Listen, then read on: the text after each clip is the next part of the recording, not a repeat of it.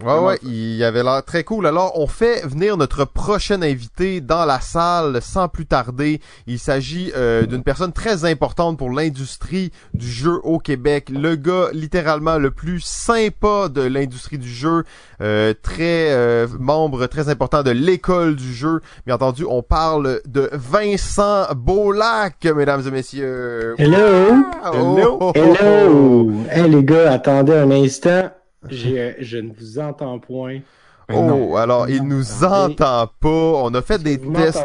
Nous, on t'entend très, très, très, très bien. Oui, ça 10 sur l'instant, 10. là. Probablement l'invité qu'on entend le mieux aujourd'hui.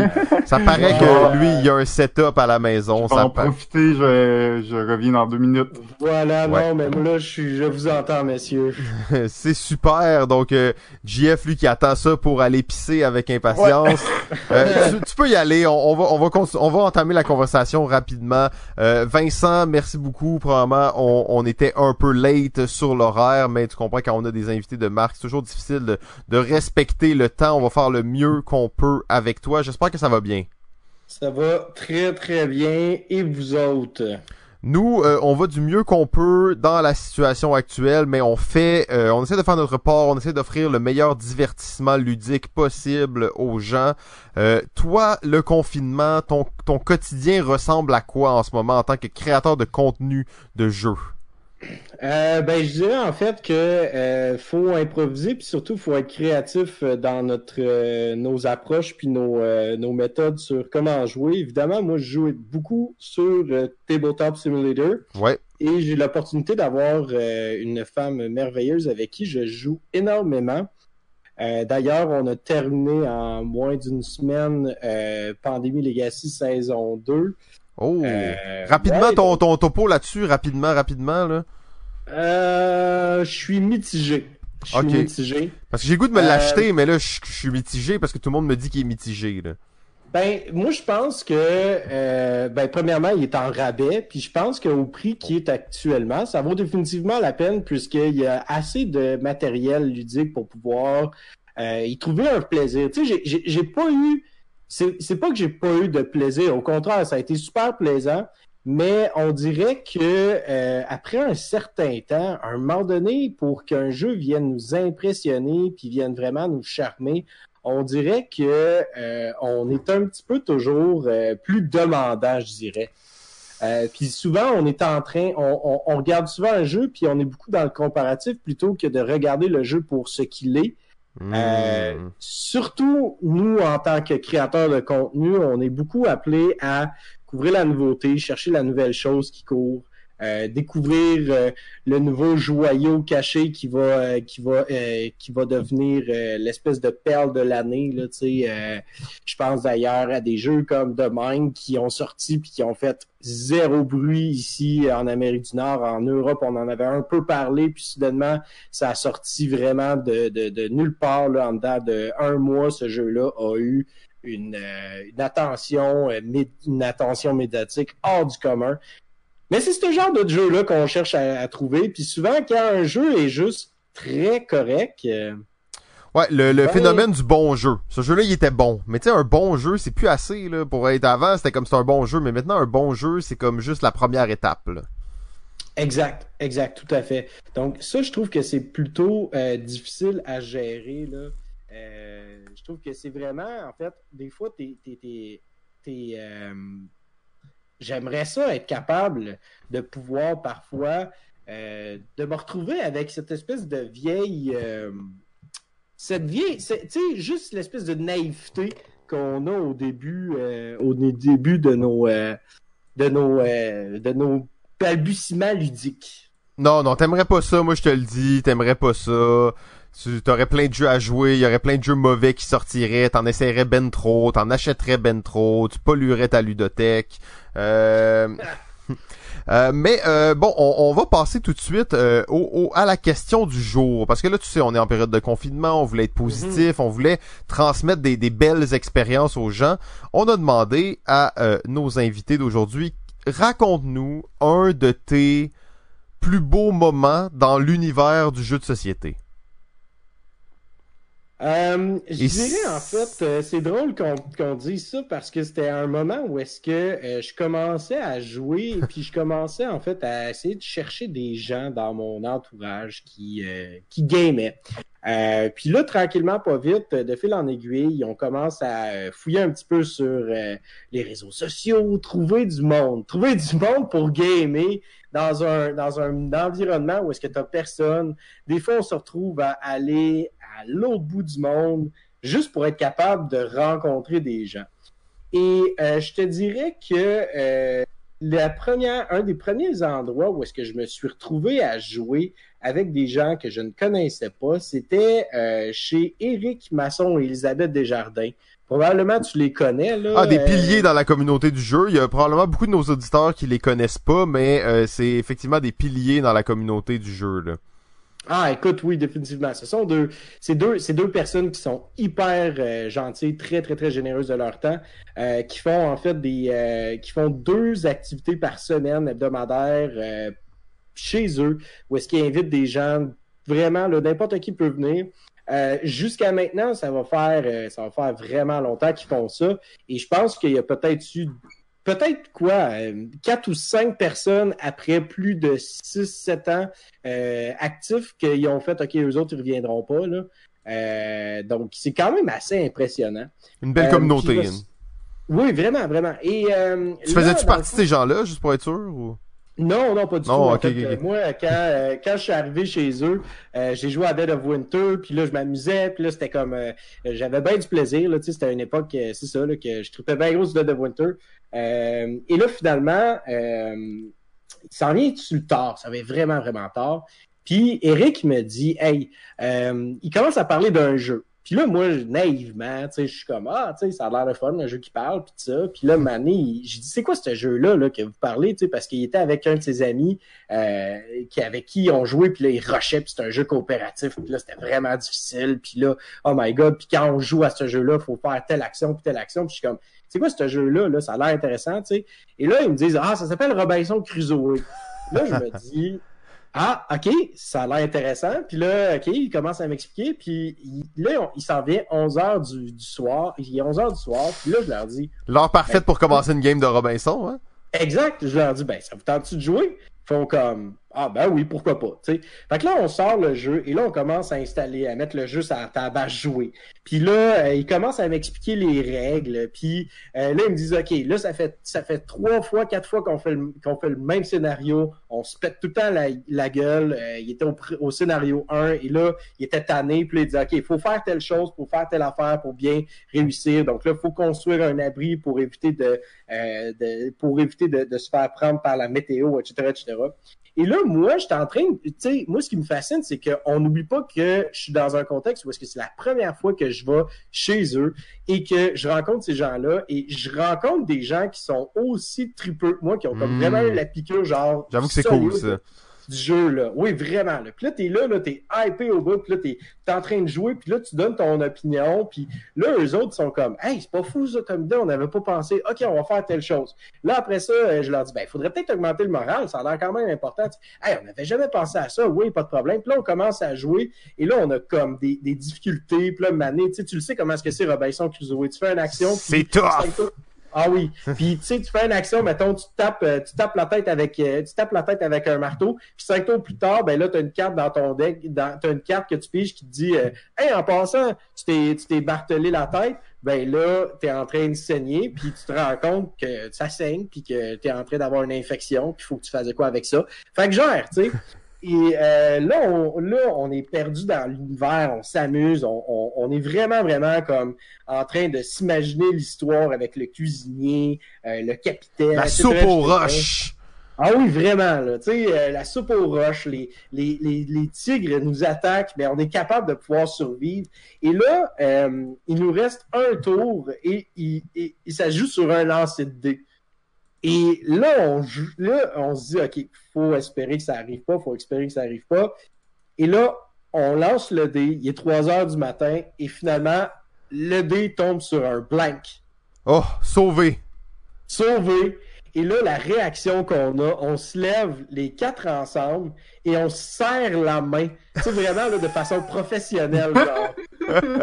C'est vraiment là comme félicitations tout le monde, bravo. Puis là, on, on finit, on finit 3 heures du matin, puis là on commence à jaser. Hey, quand t'as fait ça, c'était malade. Puis là, on est vraiment en train de se raconter l'histoire, de se mettre dedans. Et là, on parle pendant une heure du jeu. Et là, il est rendu 4 heures du matin. Puis là, je veux dire, on se dit bon ben faudrait peut-être aller chez nous, tu sais tout le monde, fait que bonne nuit, tu sais. Et ça a comme été vraiment le début d'une amitié euh, qui, qui perdure encore aujourd'hui, tu sais. Euh, et ça c'est quelque chose que je trouve vraiment hmm. extraordinaire, c'est que le jeu de société permet de, de, de, découvrir des nouvelles personnes, mais au-delà de ça, de créer des liens euh, puis des moments mémorables. Euh, Puis c'est en fait ça, ça a été vraiment une des plus belles expériences que j'ai eues. Euh, puis je m'en souviens encore très très bien là, tu sais. Puis en plus, Eric, c'est un tripeux de, de Robinson Crusoe, puis il connaît toutes les règles par cœur, tu sais. Je veux dire, euh, c'est un encyclopédie du Robinson, tu sais. Hmm. Euh, il adore ce jeu-là, fait que c'est le fun de jouer avec quelqu'un qui connaît bien euh, ce jeu-là en question, tu sais. Très cool. ben, tu, tu, tu, racontes bien ça parce que tu tu dis justement vous avez fait une belle partie, l'expérience de jeu a été mémorable, mais ça a créé, comme tu dis, un lien par la suite. Et cette expérience de jeu-là s'est transposée dans la vraie vie. Là. Euh, ça, c'est quand même assez, euh, assez unique comme, euh, comme phénomène.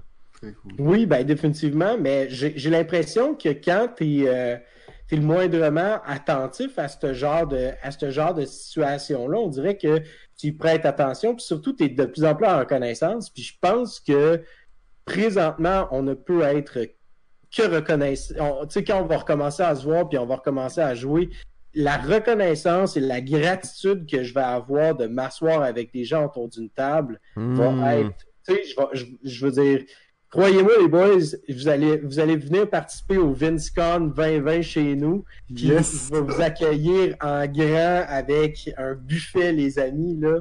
La gratitude va être au, va être au rendez-vous. Tu sais. Ben non mais tu, dis ça puis tu sais j'avais pas vraiment réalisé mais la première partie là qu'on va jouer après le confinement là tu sais on va s'asseoir puis on va jouer à une table avec du monde là, on va s'en rappeler là, puis on va la savourer puis effectivement la gratitude puis on va être content puis on va on va se faire des belles parties puis là s'il y a personne qui va me dire tu mangeras pas de crotte jaune en jouant à mon jeu là non, c'est ça, là, tu sais, écoute, euh, on va, euh, regarde, on va, on va en racheter un pire, là, si est un petit peu, euh, si un petit peu défaillant, c'est pas bien, bien grave. Non, c'est ça, mais c'est un bon point que t'apportes là, j'ai vraiment hâte d'ailleurs à, à, ma, à ma première partie humaine, là, je pense que ça va être vraiment le fun. Le VinceCon, d'ailleurs, qui a malheureusement été annulé à cause du confinement, une autre, une autre convention annulée, mais c'était une des conventions que j'attendais le plus depuis longtemps. Elle était, elle était dans mon agenda et c'était-tu en fin de semaine ou c'était la fin de semaine passée? C'est la fin de semaine passée. C'est ça, ça vient tout juste de pas avoir lieu. Et euh, j'avais vraiment hâte à ça. Je savais que ça allait être une bonne fin de semaine de jeu. Mais euh, on va se reprendre, bien entendu, de ce que je suis content d'apprendre que ça c'est juste reporté et pas annulé. Oh oui, exactement. On va faire un potluck, guys. Vous allez voir là, un potluck de jeu et de bouffe. Ça, c'est quelque, c'est quelque chose d'anodin, hein, mais je me rends compte vraiment à quel point que un, potluck où juste la nourriture rassemble les gens autant que le jeu de société. Puis je trouve ça aberrant qu'on dissocie les deux alors que c'est pas grave, tu sais. Je sais pas. En tout cas, je pense sur une, une tangente, là, mais... Non, non, non, on est, on est nostalgique, là, on s'entend. Moi, j'imagine déjà ça, les masques, les gants, le purel. Tout le monde s'amuse bien. Le potluck, je pense, ça va faire peur au monde. On a mieux d'avoir chacun des petits sandwichs emballés individuellement. Euh, mais bon, c'est vraiment toutes des, belles choses. Et là, on, tu nous as partagé cette anecdote qui était vraiment très bonne pour, pour le cœur. Est-ce que tu euh, nous as apporté un sujet aujourd'hui intéressant pour la discussion? Ben euh, oui, oui évidemment. Euh, ben intéressant ça, ça dépend toujours de l'auditeur. Tu sais, on s'entend. Euh, je ne peux pas me mettre dans leur dans leur leur soulier, tu sais. mais moi, moi, vous le savez les gars, quand je viens quand je viens je viens vous jaser là, j'aime ça discuter. J'aime pas ça être. oui, tu t'en viens pas nous présenter un exposé là. Tu t'en viens qu'on parle d'un sujet là. Ouais, c'est ça exactement. Tu sais. et là, tu sais, en fait je me rends compte de quelque chose. Je me rends compte, en fait, ben, en fait, ça fait longtemps qu'on s'en rend compte, qu'il y a, il y a beaucoup de jeux qui sortent. Hein? C'est comme euh, rendu quelque chose de très, très, très, euh, de, très notoire. Là. Euh, quand on parle de dizaines de milliers de jeux qui sortent à chaque année, puis ça. Et là, on, pendant le confinement, il y en a encore plein là, des jeux qui continuent à être designés. D'ailleurs, vous, vous avez fait un, un superbe, euh, c'était un roll and write que, que tu as fait, toi, Simon. Euh, si je me trompe pas. Tetra Village, Tetra Village, j'encourage tout le monde à aller jeter un coup d'œil là-dessus, mais on va le tester bientôt live sur Twitch, donc euh, inquiétez-vous pas, mais Tetra Village, effectivement. Oui, c'est ça. Puis, euh, puis, puis là, à un moment donné, c'est que euh, on est comme tellement submergé par cette nouveauté-là. Et euh, comme j'ai dit, on est des créateurs de contenu, on voit énormément de stocks de matériel qui sort continuellement. Et j'avais envie de vous lancer en fait une question, euh, une, une question du, à dualité, au sens où est-ce que qu'est-ce qui vous rebute euh, par rapport à une nouveauté? Qu'est-ce que pour vous, là, vous faites comme nope, non merci? Ou encore, qu'est-ce qui vous hype solide? Qu'est-ce qui vous excite euh, quand, quand, vous voyez un nouveau jeu? Qu'est-ce qui, qu'est-ce qui fait en sorte que vous faites comme non, moi ça m'intéresse pas, vraiment pas, ça me turn off total, ça, ça m'enlève le goût carrément de jouer à ce jeu-là, versus qu'est-ce qui vous donne le goût de vouloir essayer une nouveauté, tu sais? Et est-ce que des fois vous vous êtes justement comme trompé, est-ce que des fois vous êtes déçu, est-ce que vous êtes déçu ou au contraire êtes-vous surpris. C'est un petit peu la discussion que je voulais, euh, je voulais aborder avec vous, tu sais. Euh, ça peut être des mécaniques, ça peut être des thèmes, ça peut être des, des, euh, des, des conventions, euh, des, des, conventions de, de, de, création. surtout vous, en fait, vous êtes non seulement des créateurs de contenu, mais de contenu médiatique, mais aussi de contenu ludique, tu sais, ce qui fait en sorte que vous en avez vu, là, vous en avez vu des verres et des pommes, puis vous en avez entendu des affaires, pas de bon sens, puis vous avez probablement été surpris, tu sais. Euh, si vous voulez, je peux partir le bal. Là, ben oui, ben oui, vas-y, euh, vas-y, lance-toi, lance-toi avec un, une première piste de réflexion. Ouais, mais en fait, moi, je dirais, la première, moi, il y a deux choses qui me rebutent carrément d'un jeu. Euh, en fait, je dirais deux, deux et demi. La première, c'est la mécanique du placement d'ouvriers. ah ouais, ça, ça, ça, ça, te tue, là. Ouais, ça, ça me tue. Quand on me dit c'est le nouveau placement d'ouvriers, je suis comme encore un autre énième placement d'ouvriers. Puis là, ça va être quoi? Ça va être quoi là, la twist?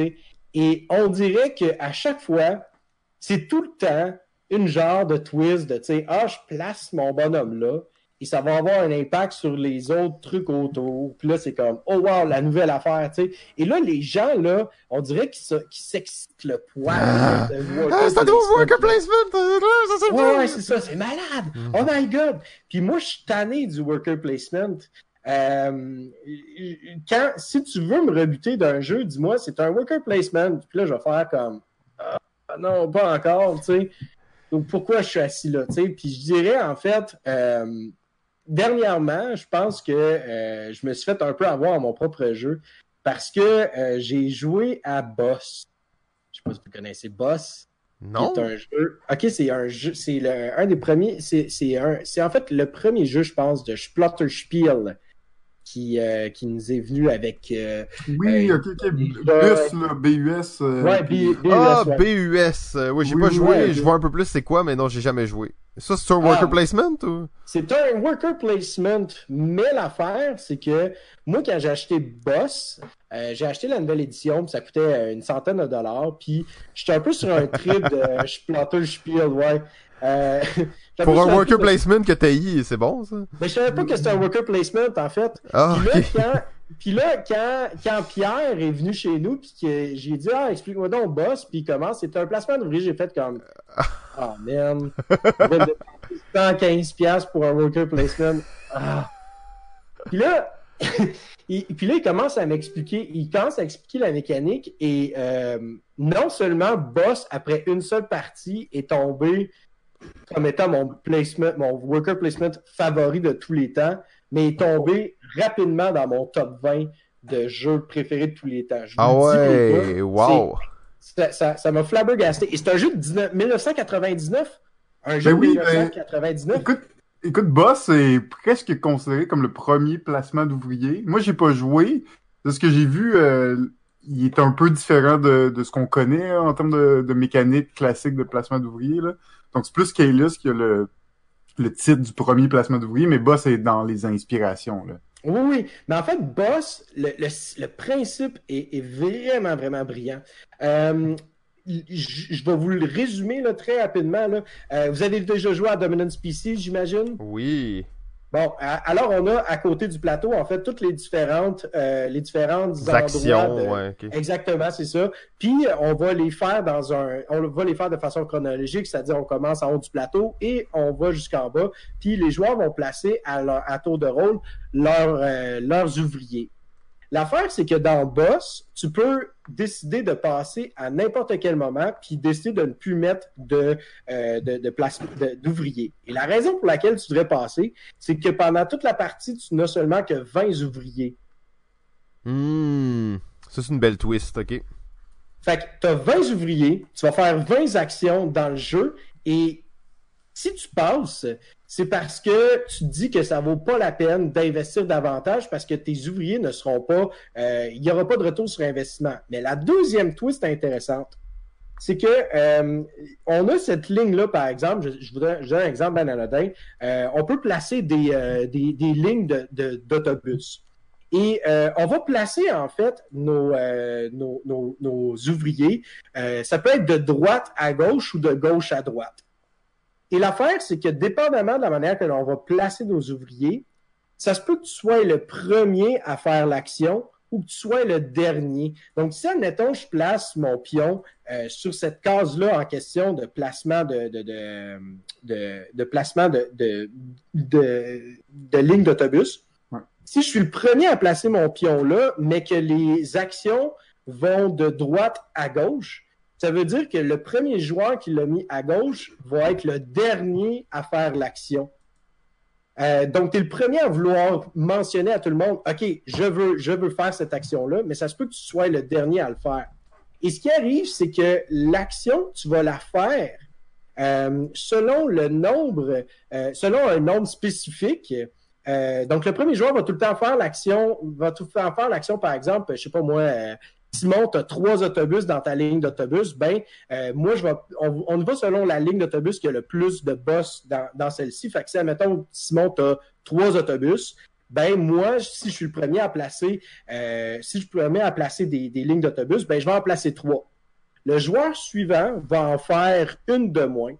Le joueur suivant va en faire une de moins et les autres joueurs par la suite vont en faire une de moins jusqu'à temps que le, le chiffre tombe à zéro qui veut dire que ça se peut fort bien que tu places des, des ouvriers et que tu ne fasses jamais l'action. Donc, tu perds Ah, carrément ce worker-là. Donc, ok, ouais, fait que tu veux pas te faire avoir, là. non, c'est ça, il y a comme une game de chicken de dire, OK, est-ce que vraiment je veux faire cette action-là? Est-ce que vraiment je vais comme dépenser plein de workers pour m'assurer de faire l'action? Ou je le fais pas, puis je cale, genre je pisse, tu sais, genre je pissou, puis je fais comme non, je passe, tu sais. Parce que quand tu passes ton tour, tu passes pour le reste du round. Mais l'affaire, c'est que si, mettons, on passe, euh, toi, moi, puis euh, puis les trois, on passe, puis Pierre euh, a le champ libre pour placer ses ouvriers, ben là, automatiquement, il fait toutes les actions comme il veut. Il va pouvoir décider de qui, de, de, de, de quelle action qu'il va faire, tu sais. Fait que c'est comme... Hmm, Ouais, ouais, ouais, ok. Fait que tu préfères toutes tes actions au premier tour, là, d'une certaine façon. Oui, je exactement, mais euh, ouais, ouais. Mais, mais, mais tu sais, puis ça, je comprends pas pourquoi est-ce que ça a été, c'est le seul worker placement comme ça. C'est tellement, c'est tellement brillant, c'est, c'est tellement génial parce que le jeu s'explique en dedans de 15 minutes, puis le jeu se joue de mille et une manières. Je veux dire, j'ai des parties que j'ai finies avec 12 points, qui est énorme parce que la, la, la, la track de, la piste de points se termine jusqu'à 20. Alors que j'ai d'autres parties où est-ce que le, celui qui a fait le plus de points en a fait 4 seulement, là. Hmm, Oh. ok, ok, très cool. Ça, c'est, c'est vraiment intéressant. Euh, j'ai remarqué que t'étais très habile, hein, parce que t'as commencé en nous parlant de qu'est-ce qui te turn off dans les jeux. Euh, t'as dit les worker placement pour finalement nous parler de, de ton jeu, de, de, de ton worker placement préféré qui a l'air excellent. Oui, oui, puis les, pour vrai, je veux vous montrer ça, les boys. Ben oui, que non, non, ça a l'air intéressant, effectivement. Ça a l'air vraiment intéressant. Je pense que, je pense que peut-être que vous allez peut-être pas nécessairement apprécier le jeu, mais je pense que d'un point de vue designer, il y a vraiment quelque chose d'intéressant, là, euh, à aller chercher là, là-dedans. là. Très cool. Fait Ben, ouais, ouais, c'est, c'est, c'est intéressant. Moi, je vais, je vais y aller avec mon turn off, si ça vous dérange pas. Euh, mon, mon gros turn-off, puis ça, ça rejoint un peu qu'est-ce que toi tu, tu disais. Euh, je sais déjà c'est quoi le turn-off de GF, là, c'est quand Vincent il présente un jeu. Ça, on, on sait déjà, fait qu'on n'a pas besoin de passer par là. Euh, C'est pas vrai. mais euh, ben, c'était aussi mon turn-off, mais là, je, je vais y aller avec un autre. Euh, c'est quand, en fait, quelqu'un me dit... Toi, tu dis c'est quand c'est un worker placement, mais moi, c'est au-delà de ça. C'est quand quelqu'un me dit « Ah, ça, c'est un deck building. Ça, c'est un worker placement. Ça, c'est ci. Ça, c'est ça. » Quand tu peux me définir le jeu en une phrase, en un keyword, là, en, un, en une mécanique, euh, souvent, ça va ça va pas m'emballer. Euh, Mm. Quand quelqu'un va me dire « Ça, c'est comme tel jeu. » Ça va pas non plus nécessairement m'emballer. Euh, souvent, ces jeux-là sont pas nécessairement meilleurs que le jeu duquel ils s'inspirent. Ou tu sais, j'aime quand les jeux sont hybrides. J'aime quand il y a quelque chose de plus quand tu peux pas me le définir vraiment facilement. J'aime les jeux qui sont et là ça rejoint mon mon anti turn off, mon hype et mon turn off sont vraiment connectés là. C'est les jeux qui sont complètement hors euh, hors euh, catégorie Hmm. un de mes moments préférés dans l'année, c'est le jab. Euh. Le jab, pas parce qu'on mange bien, pas parce qu'on dort bien, pas parce que c'est propre, mais bien... Parce que c'est pas le cas.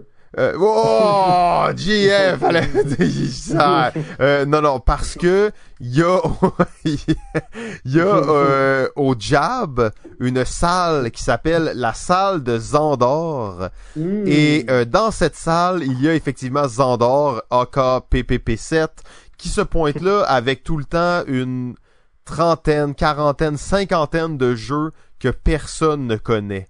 Et ça, c'est un de mes plaisirs les plus grands. Aller au Mm. jab, regarder ces jeux-là. euh, et être comme c'est quoi ce jeu-là, ça a l'air tellement fucké, ça a l'air tellement différent. Euh, des fois c'est de la merde, des fois c'est vraiment pas bon, mais c'est pas si Mhm. grave parce que entre jouer à un jeu vraiment pas bon mais différent de tout ce que je connais et jouer au nouveau deck building game qui est pareil comme toutes les autres. Je dis pas que j'ai les deck building, il y a des jeux qui sont très bons qui utilisent cette mécanique-là, mais jouer au nouveau deck building game qui a presque rien de différent, qui est juste un bon jeu. Je préfère jouer à un jeu vraiment mauvais qui va me donner une expérience mémorable, tu sais. Mhm. Ouais, je Euh, comprends ce que tu veux dire. Donc il y a, il y a ce Ouais. côté-là de, de l'originalité et ça reste que dans mes jeux préférés, souvent c'est des petites pépites. Tu parlais au début, on est des créateurs de contenu, on veut, on est des journalistes, on est à la recherche du scoop, de la petite perle, de la petite pépite. Euh, ben c'est comme ça qu'on va la trouver la petite pépite et pas en prenant euh, les jeux que tout le monde connaît et le gros buzz du moment. Donc euh, c'est c'est un peu ça un de mes plaisirs dans, dans le monde du jeu, de découvrir des jeux complètement originaux. Euh, sinon, si tu me dis c'est Et un gros et obscur et obscur, ben oui. Mhm, ouais. Seule parenthèse là-dedans, des fois la thématique va vraiment m'a- m'accrocher, mais l'autre parenthèse, c'est si c'est un jeu de trade, un jeu de négociation. Là, je Mm. suis tout oui. Euh, oui. J'ai Ah malheureusement été déçu un peu par euh, Sidereal Confluence. Side ouais. Real Confluence, qui est ma déception des jeux de trade euh, de l'année. Mais euh, sinon, en règle générale, les jeux de trade, ça, ça vient vraiment me chercher. Euh, Donc ça, ça fait. Je réponds vraiment rapidement à ta question là, parce que c'est une question qu'on pourrait, euh, on pourrait faire deux podcasts là-dessus là, euh, sans, sans Ouais. effort. C'est, c'est vraiment une bonne question. J'a- J'adore ça en fait comme, comme sujet de, de discussion. Euh, donc JF, je sais pas toi si tu veux Ouais. surenchérir là-dessus. Bien sûr, bien sûr. À part euh, faire expliquer les règles par Vincent, parce que ça a déjà été nommé. Aïe aïe aïe aïe aïe aïe. Attends est-ce qu'on parle de moi ou on parle de, on parle de moi, bien sûr? c'est une blague, bien sûr. Euh, non, euh, je, moi, c'est sûr que mon, mon vrai premier turn-off, c'est Ah, c'est juste un jeu que j'ai reçu Kickstarter. C'est un jeu que j'ai Kickstarté. Ah, je le savais. Mhm. Je savais que t'allais dire ça. OK? Ça veut dire que tu y as pas joué puis que c'est probablement mauvais. C'est, injouable, bien entendu. Ça va nous prendre Ah, 10 ans il y a plein d'exceptions, puis je suis comme... J'essaie d'être ouvert, puis j'essaie de pas euh, juger tout de suite, mais tu sais, les jeux Kickstarter, il y a, il y a du travail à faire. Ouais. Euh, après, tu sais, il y a des Kickstarter faits par des éditeurs professionnels, tout ça.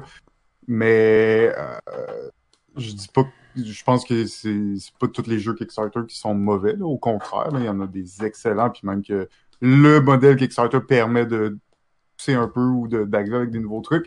Mais c'est souvent, euh, c'est souvent Des gros jeux de miniatures, un peu de la merde, avec des règles Mhm. compliquées. Puis avec rien de vraiment original, rien de nouveau, rien de déjà, tu sais, tout déjà vu, juste comme Ouais. dans l'idée d'un auteur qui s'est dit ça, ça va être ça va être bon, mais... Ouais, le Dungeon La Crawler, là, avec une pléthore de, de figurines, ça dégouline Ouais, du la- plastique, là. c'est juste dur d'avoir confiance en à être sûr de la qualité d'un jeu puis bon juste la lecture des règles tu peux le voir aussi tout ça. Fait que c'est moi c'est sûr que je suis comme je suis à la base pas tant excité quand tu me dis j'ai un jeu Kickstarter à, à jouer je vais je vais faire mes je vais faire des petites recherches pour être sûr si ça m'intéresse. Euh, puis l'autre truc euh, qui me turn off un peu, puis c'était pas le cas au début, euh, il y a quelques années, puis là, c'est- ça l'est de plus en plus, mais c'est les jeux de franchise. Franchise dans le sens de avec des euh, de- tu peux nous dire Star franchise Trek, Star Wars, Ok, euh, les grosses, ben pas nécessairement les grosses, mais n'importe quel jeu de franchise. Euh, je trouve qu'il y a euh, tu sais, 5-10 ans, les jeux de franchise étaient pour la plupart très bons et plutôt rares. Alors que maintenant, c'est euh, plus que la norme. Il y en a beaucoup trop qui sortent, puis c'est Mm. rendu maintenant très rarement très bon. Il y a c'est quand même des exceptions, puis bon, c'est clair que les jeux Star Wars, euh, Fantasy Flight, bon, ça reste pas pire, mais je trouve que, tu sais, un jeu, tu me dis, euh, euh, tu sais, comme, mais en fait, ça ça m'a flashé parce que hier, euh, ma copine, elle me dit, hey, tu savais-tu qu'il y avait le jeu The Expand qui était sorti? The Expand, la bonne série télé. Euh, série de science-fiction pis tout, j'étais comme, non, ça doit être de la merde, j'ai pas entendu parler de ça. Tu sais, c'est ça ma première réaction. Je suis allé voir le jeu, je suis ah, c'est euh, Inglestone? Euh, Ouais, Jeff Engelstein, ouais. Jeff, Ah, Jeff, Jeff Engelstein, Engelstein. je Ah, parce que ça doit être bon dans le fond. ah ben là, c'est ça, j'ai vu ça, je vais, ah ok, correct, je suis prêt à l'essayer, ça a l'air bon. Mais Ta euh, première réaction était quand même ton instinct était que t'étais pas excité là. ma première réaction c'est ça va être de la merde. là. C'est parce que c'est, on dirait que c'est, c'est de plus en plus les franchises euh, se sont on dirait qu'avant c'était pas le cas, mais là maintenant, Mais vu que les jeux sont populaires, plus, on dirait juste- qu'ils en profitent, tu sais. on va juste pitcher tous nos, nos produits possibles dans tous les médias possibles, puis juste citer c'en est un, puis on... Y a pas, euh, je trouve pas que l'effort qui, qui, qui était fait avant est aussi fort maintenant, là, dans le sens c'est un Battlestar Galactica, là, l'effort, il est là, là, euh, Hey, hein, un bon jeu d'une bonne franchise, tu sais, puis t'arrives avec d'autres.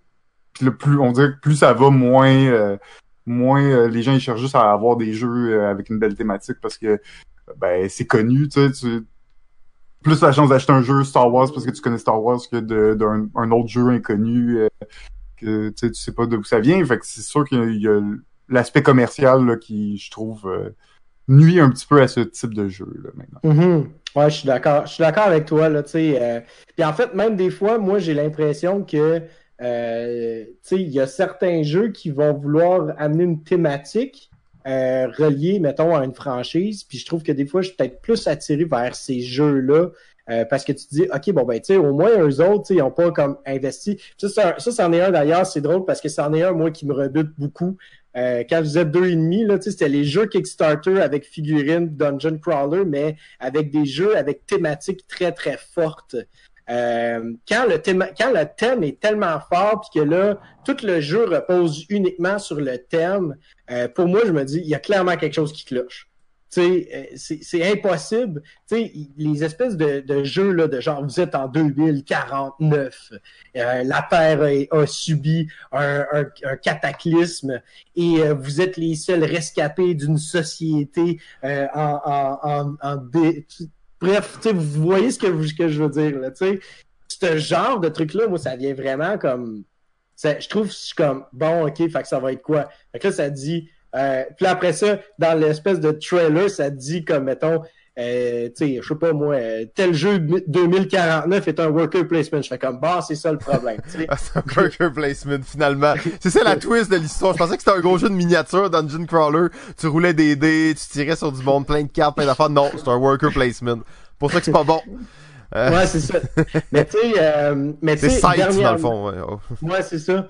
Euh, mais dernièrement, j'ai été vraiment étonné, moi, par euh, Nemesis. Je sais pas si vous avez joué à Nemesis. Non, mais j'ai entendu euh, des très très bons commentaires là-dessus. Euh, c'est c'est un jeu sur mon radar. Là. Il est là. Euh, Faudrait que je l'essaye bientôt. Là.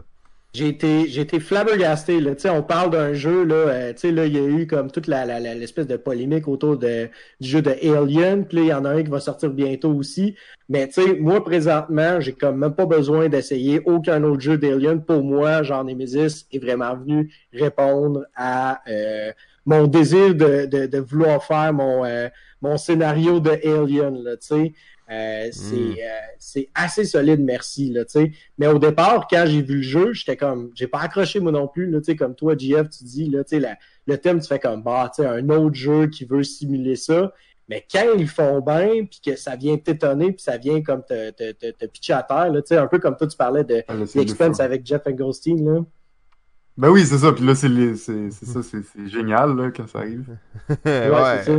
Ben, ça rappelle Boss, en fait, justement, dans une façon. Des fois, tu vas trouver ce qui te rebute le plus, c'est là que tu vas trouver ce que tu veux vraiment, tu sais. Donc, c'est un peu le... Fait que là, ce que ça veut dire qu'il faut essayer tout ce qui nous rebute pour finalement trouver la perle rare. Peut-être que c'est là que se, se situe vraiment la réponse. Euh, Je sais pas, ben, euh, tu nous as parlé de ce qui te rebute, euh, Vincent, mais est-ce que rapidement tu pourrais juste nous dire un peu ce qui ce qui t'excite, Qu'est-ce qui fait que toi tu veux y jouer absolument? C'est un oui automatique quand on te présente ce jeu-là? Ben euh, moi c'est beaucoup les jeux qui euh, quand on tu sais en fait premièrement quand Pierre il me dit c'est solide ce jeu là je suis comme ah ok on va l'essayer tu sais. Fait que ça c'est comme un truc qui qui m'interpelle. Donc quelqu'un de confiance qui te dit que c'est un bon jeu c'est ça ou? Ça oui mais un peu comme toi aussi tu sais le jeu qui va sortir un peu des sentiers battus euh, puis que vraiment là tu sais c'est comme un jeu tu sais je pense que vraiment les jeux méconnus tu sais les trucs qu'on va pas passer là puis que là tu sais mettons, je vous donne l'exemple de Side Hero Confluence. Là, je, je me souviens en 2017 à SN, quand j'ai quand j'ai commencé à scroll down dans tous les différents euh, les différents jeux qui étaient disponibles, lui il a attiré mon attention, contrairement à tous les jeux de 2017 qui étaient super populaires qui sont sortis. sais. Euh, Puis d'ailleurs, euh, si ça vous intéresse, tu euh, non, on veut pas faire de game, on veut pas faire de game. Mais non, mais, mais, mais WizKids, en fait, euh, ont engagé, je sais pas si vous, vous devez sûrement le connaître, là, euh, Zeb, euh, Z, euh, voyons, Zev Schlesinger, qui était derrière Zeman Games. Ouais. Bon, fait que, tu sais, là, présentement, WizKids, moi, c'est comme un catalogue que j'ai comme pas mal, que, que, que, je regarde régulièrement, étant donné que Zev, c'est un gars que il fait exactement avec cette mentalité-là. Là. Tu sais, son but, c'est de faire comme, moi, je veux un jeu qui va comme sortir du lot puis qui va venir étonner tout le monde, tu sais. Puis autant que vous avez comme pas nécessairement apprécié Sadia Confluence, autant qu'on peut dire que c'est un jeu qui euh, vraiment va sortir des sentiers battus malgré tout. J'allais dire euh, autant que Empire était un putain de chef-d'œuvre, genre. Ouais. Qui est, sorti la même année par la même compagnie, qui est un jeu de trade à 19 joueurs, puis t'es comme, ok, tu vois, ils ont, ils ont sorti deux jeux pareils, mais il y en a un qui, qui était parfait. Genre. C'est ça, exactement. Puis, tu sais, en fait, moi, je vous encourage, tu sais, si, si vous voulez regarder un peu plus, tu sais, ça, ça, ça, tu sais, avec ce gars-là, Zev Schlesinger, euh, je pense que ça, c'en est un qui, euh, qui est capable, tu sais, de, de faire ça. Euh, puis aussi, d'ailleurs, un autre jeu que j'étais tellement heureux d'avoir trouvé quand je parti au Japon, puis que euh, vous avez eu sous, le, sous la main dernièrement, vous avez pu le déguster à 3, mais c'est tellement meilleur à 4, à 5 et à 6. Ah Natsumemo. ouais. Natsumemo, ça c'est une belle pépite, justement, quand on parlait de dénicher la pépite puis tout ça. Je pense que là, t'as as, été celui qui a déniché la pépite japonaise euh, Natsumemo. Euh, un jeu qu'on a déjà parlé un peu au podcast, mais qu'on va sûrement reparler très bientôt. Euh, D'ailleurs, sans trop vouloir se lancer, il y a une version disponible sur Tabletop Simulator qu'on va jouer prochainement. Hey, euh, si vous jouez ça sur Tabletop Simulator, c'est sûr qu'on t'invite, c'est sûr qu'on t'invite. On va avoir besoin d'un quatrième jour. C'est sûr qu'on t'invite pour ça. Euh, JF, rapidement, peut-être qu'est-ce qui te hype, toi, maintenant que qu'on il nous reste quelques minutes? Euh, ce qui me hype, ben, c'est sûr qu'en ce moment, moi, je, suis dans l'optique de voir ce qui, se fait, ce qui se fait comme développement en termes de hybridité. Fait que moi, hmm. c'est, euh, tu me parles d'un nouveau jeu style Chronicle of Crime, style euh, Unlock, qui utilise euh, un téléphone, euh, quelque chose, un téléphone, un, un, aspect numérique, tout ça. donc, tout ce qui va vers l'intégration de plus de narration dans le jeu de société, puis l'intégration de, de, de, de, technologie, là. Donc aller vers l'hybridité du jeu. Moi, c'est ce que je, qui m'excite le plus, puis ce que je regarde le plus là, quand, quand ça sort. Mhm. Très, très cool. Euh, ben, Vincent, je te laisse un, un petit mot de la fin, justement, euh, pour euh, nous, nous, nous conclure ça en beauté. Oui, ben euh, écoute, moi je pense que euh, comme, comme on a mentionné au départ, euh, on a tu sais, on a joué ensemble. euh, vous avez, vous- tu sais, je pense que euh, l'expérience que vous avez eue n'a pas nécessairement été idéale ou quoi que Tu ce parles-tu soit. de euh, Sideread Confluence, là? Ouais, mais je parle aussi de je, je parle, je parle aussi de l'autre jeu là que, je- que, que le nom que le nom m'échappe. Ouais, le gros jeu dans l'espace, là. Ouais, c'est ça, que ça avait vraiment mal été. Mais tu sais, je pense que somme toute, il y a de quoi, moi, qui me fascine du jeu de société, c'est que quand t'es bien, tu sais, mieux vaut avoir un mauvais jeu puis être bien accompagné que d'avoir un bon jeu puis être mal accompagné, tu sais. Ben, ça dépend, ça dure Euh, combien de temps, là. Tu sais, si tu me parles d'un jeu qui dure 4 heures dans l'espace puis que je suis bien accompagné, ça va pas me rendre plus heureux, tu sais. Euh, le gars, il utilise son mot de la fin pour nous convaincre que les deux derniers jeux qu'il nous a fait jouer, qui étaient terribles, sont, étaient pas si pires que ça. Mais n'empêche qu'on était content de jouer avec toi. C'est ça que tu veux savoir? Oui, On- c'est ça, on- c'est ça. on- n'a pas pu le goût de jouer avec toi, mais la prochaine fois que tu nous présentes un jeu, ça va, va falloir qu'on que ça- qu'on prenne, on fasse un peu plus de recherche et qu'on s'assure que les paramètres sont bien respectés. Ah oui, puis euh, tu sais, je vais rajouter que dans mes turn-off, les jeux de trade, euh, c'est c'est- c'est là. Les Ouais, jeux de trade. ça. Pourtant, il aime tellement Ouais. Bonanza. Là. Ouais, c'est ça. Mais vous voyez, regardez, tu sais, je vous ai fait, tu sais, je parle de deux jeux comme ça, mais je vous ai quand même fait découvrir Mathieu Memo. Tu sais, on s'entend, là, tu sais, le gars, il- il travaille, il travaille. il travaille Ouais, fort. ouais, Ben, je me rappelle que Natsumemo, c'est pas toi qui nous l'a présenté, même si c'était ta copie. Euh, quand même, c'est toi qui m'as excité par ce jeu-là, par exemple, dans ta, dans ta vidéo sur euh, sur l'école du jeu. D'ailleurs, on va mettre un lien sur euh, pour euh, l'école du jeu Ah, dans, dans, ben, dans les euh, dans les commentaires de, de cette émission-là. Euh, l'école du jeu, très très euh, bon channel YouTube, explication de règles, critique de jeu, euh, playthrough, vraiment de tous ces trois gars euh, qui sont vraiment dédiés. Ils, ils ont, ils font de la, de la bonne qualité euh, vidéo, du bon contenu ludique. Ils font des lives aussi pendant le confinement, donc c'est à ne pas manquer. Euh, Vincent, je te remercie énormément de ta présence. On a vraiment hâte au VinceCon, on a vraiment hâte de jouer à Boss et à n'importe quel jeu que tu vas nous présenter prochainement. Merci beaucoup, les gars, puis euh, je vous dis à vous deux un bon jouage. Parfait, merci, c'est très Merci, bon. À toi aussi.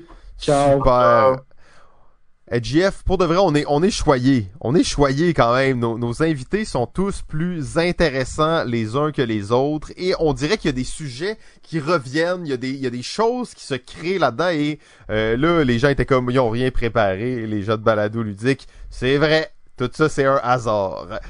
Donc, on va tout de suite enchaîner avec notre prochain invité. Alors, notre prochain invité, euh, bien entendu, est un invité de Marc, euh, cofondateur d'une des boîtes les plus en vue dans le monde du jeu à Montréal. Euh, il est à la tête de jeux comme Kiwitin, Until Daylight et le dernier dans la liste, l'un des Kickstarter les plus lucratifs de l'histoire des jeux de société. On parle de Vampire, de Mascarade. Et oui, nous sommes en compagnie de Thomas Philippi, mes amis. Est là? Et bien Comment entendu, pas Thomas? Filippini. Je suis tellement désolé. Thomas Philippi. Je vais plus On en a déjà parlé. On en a déjà-. Ok, j'y vais. à chaque fois que tu feras cette, à chaque fois que tu feras cette blague-là et, et, et cette erreur, tu feras 10 pompes. Et au bon. mieux, au mieux, tu seras super fit. Et, euh, et, et tout le monde va y gagner quelque chose. Oh yes! Euh, eh bien, on est vraiment content que tu sois parmi nous. Euh, J'espère que ça se passe bien pour toi. C'est super. Alors là, on sait, vous venez de rapper un Kickstarter euh, absolument fantastique, plus d'un million trois cent mille dollars de d'accumulé pour Vampire de Mascarade. Euh, en cette Mhm. période de confinement, ça ressemble à quoi euh, Flyers Game, votre quotidien?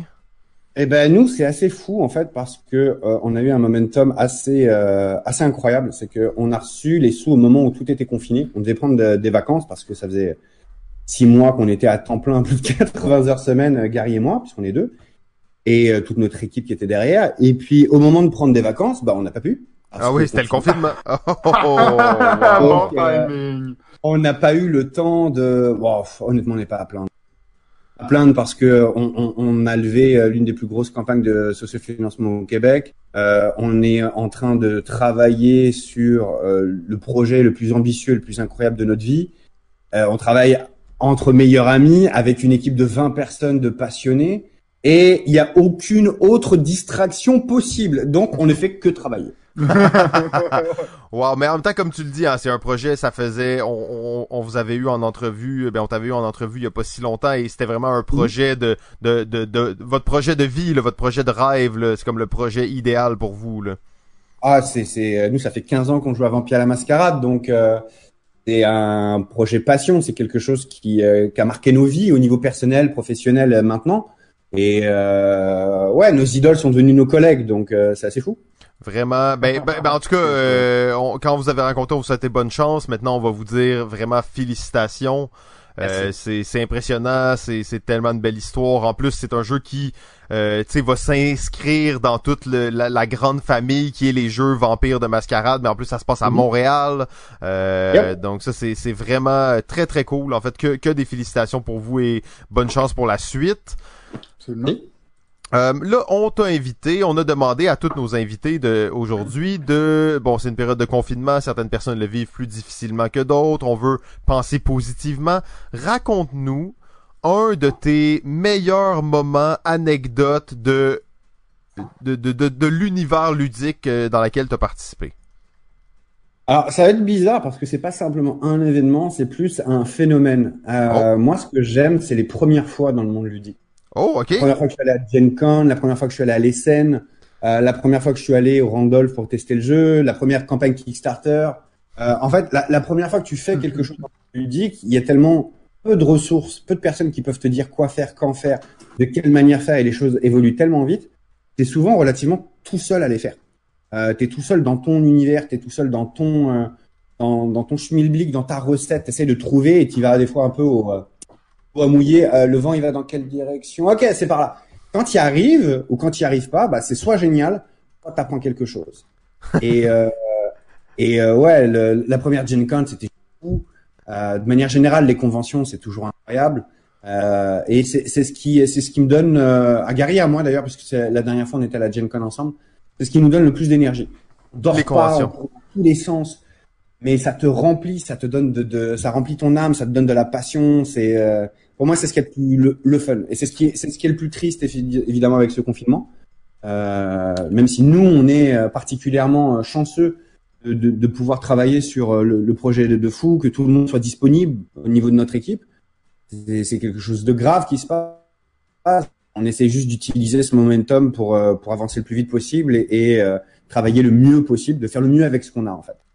Ouais, puis il y a des gens que, tu sais, vous, vous êtes un peu, si on veut, au bon moment de, de, de votre jeu pour vous, pour pouvoir vraiment tirer le meilleur parti de ça. Mais il y a des gens qui sont à des, des moments différents de développement où là, pour eux, c'est un peu plus catastrophique d'une certaine façon, là. Euh, tu sais, Nous, les, les conventions, justement, sont, sont toutes annulées. Donc, toutes ces choses-là, c'est c'est toujours triste de penser à ça, là. Non, c'est très triste, c'est très triste. Et puis au lieu de se, euh, de se lamenter sur le sur, euh, sur ce qui se passe, qui est, qui est vraiment très grave et qui il y a des morts. Donc euh, forcément, c'est il y, a- des vrais gens avec des vraies familles affectées. Donc euh, c'est pas une c'est pas anodin. Donc euh, nous on a on a de la chance de pas être affecté directement et au contraire que d'avoir un terreau encore plus propice à la créativité vu qu'on a bah, tout le monde de disponible dans notre équipe, que tout soit euh, fait, qu'il n'y ait pas de distraction. En plus on on a des fonds qui nous permettent vraiment de faire, d'appliquer la vision qu'on a. Euh, la, la- la moindre des choses, c'est d'utiliser ce momentum pour faire le mieux qu'on peut, parce Hmm. que on le doit aux autres personnes qui n'ont pas cette chance-là. Oui, ben ça, je pense que c'est une bonne euh, une bonne logique à dire. On veut pas dire euh, profiter de la crise, mais c'est plutôt euh, faire, comme tu dis, qu'est-ce qu'on peut avec qu'est-ce qu'on a, et quand même en profiter pour avancer, pour devenir meilleur, pour euh,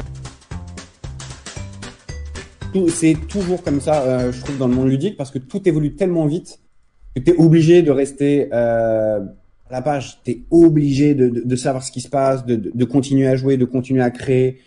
Euh, et puis, il faut, faut se regarder dans le miroir aussi. Euh, nous, tu vois, par exemple, on est arrivé à un niveau euh, dans, dans, dans Vampire la Mascarade, on a, on a tellement de choses à gérer au niveau de l'illustration, du playtest, du, du gameplay, de, de, de, de l'écriture, de la traduction. C'est, c'est, c'est, euh, des fois, c'est un peu, ça donne le vertige. Ben, on a décidé effectivement d'aller chercher l'expertise là où on pouvait la chercher pour venir complémenter et déléguer certaines parties. Hmm. Et avant, c'est tout nous-mêmes. Puis maintenant, tu vois, bah, au niveau de l'illustration, c'est déjà le cas. Euh, au niveau de l'écriture, bah, maintenant, on a 10, euh, 10 rédacteurs pour le jeu. Mais même au niveau du game Ouais. design, C'est quand même On impressionnant, ça. 10, 10 euh, rédacteurs, rédactrices, c'est quand même beaucoup, ça. Hein? c'est incroyable. C'est incroyable. Et puis des, des gens d'ici en plus, des gens qui travaillent à Ubisoft. Mais en fait, euh, l'autre fois, j'étais dans un bar et je parlais de ce jeu-là avec la personne avec qui j'étais. Euh, L'autre fois, j'étais dans un bar, c'était avant le confinement, bien entendu. Il y a quelqu'un derrière qui est venu me taper sur l'épaule. Il a dit, je t'ai entendu parler de Vampire de Mascarade. Tu sais que je suis en train d'écrire avec eux en ce moment. J'étais comme, oh wow, très cool, très cool. Je, trou- je trouvais ça vraiment le fun comme euh, comme moment là. Ah, il y a, y, a, y a- y a toute une équipe maintenant mondiale qui, qui commence à écrire, à, à bosser dessus. Puis c'est des passionnés. Tu te lances pas dans, dans, tu viens pas envoyer un courriel à Flyers Games en disant je veux travailler avec vous en, en, motion- en, en mentionnant vraiment ton clan de vampires préféré et ainsi de suite. euh, si c'est pas réel. Et toutes les personnes qui sont dans notre équipe sont vraiment passionnées, ça se voit, ça se sent, Hmm. et, euh, et c'est génial, c'est génial. On a, on a, on a extrêmement de chance. Très très cool. Euh, ben les premières fois, c'est c'est toujours le fun. Est-ce que t'a- t'aurais une autre première fois que tu voudrais nous partager peut-être? Euh, ouais, bah la première fois en fait que j'ai rencontré les gars de chez Need Games euh, à l'Essen, c'était la première journée à l'Essen. J'avais pas dormi, j'avais essayé d'être en nuit blanche dans la dans, dans l'aéroport, enfin dans, dans le trajet pour pouvoir dormir en fait. À cause en fait, décalage. Exactement. Je me suis dit, bah je vais moins dormir, je vais travailler, je vais me préparer pour aller à l'Essen et euh, je vais dormir dans l'avion. Comme ça, je vais arriver frais, dispo. Avec le, le décalage. Évidemment, euh, bah, un peu comme la connexion pour euh, se connecter euh, sur le Discord avec mon ordinateur, ça s'est pas passé comme prévu. Hein.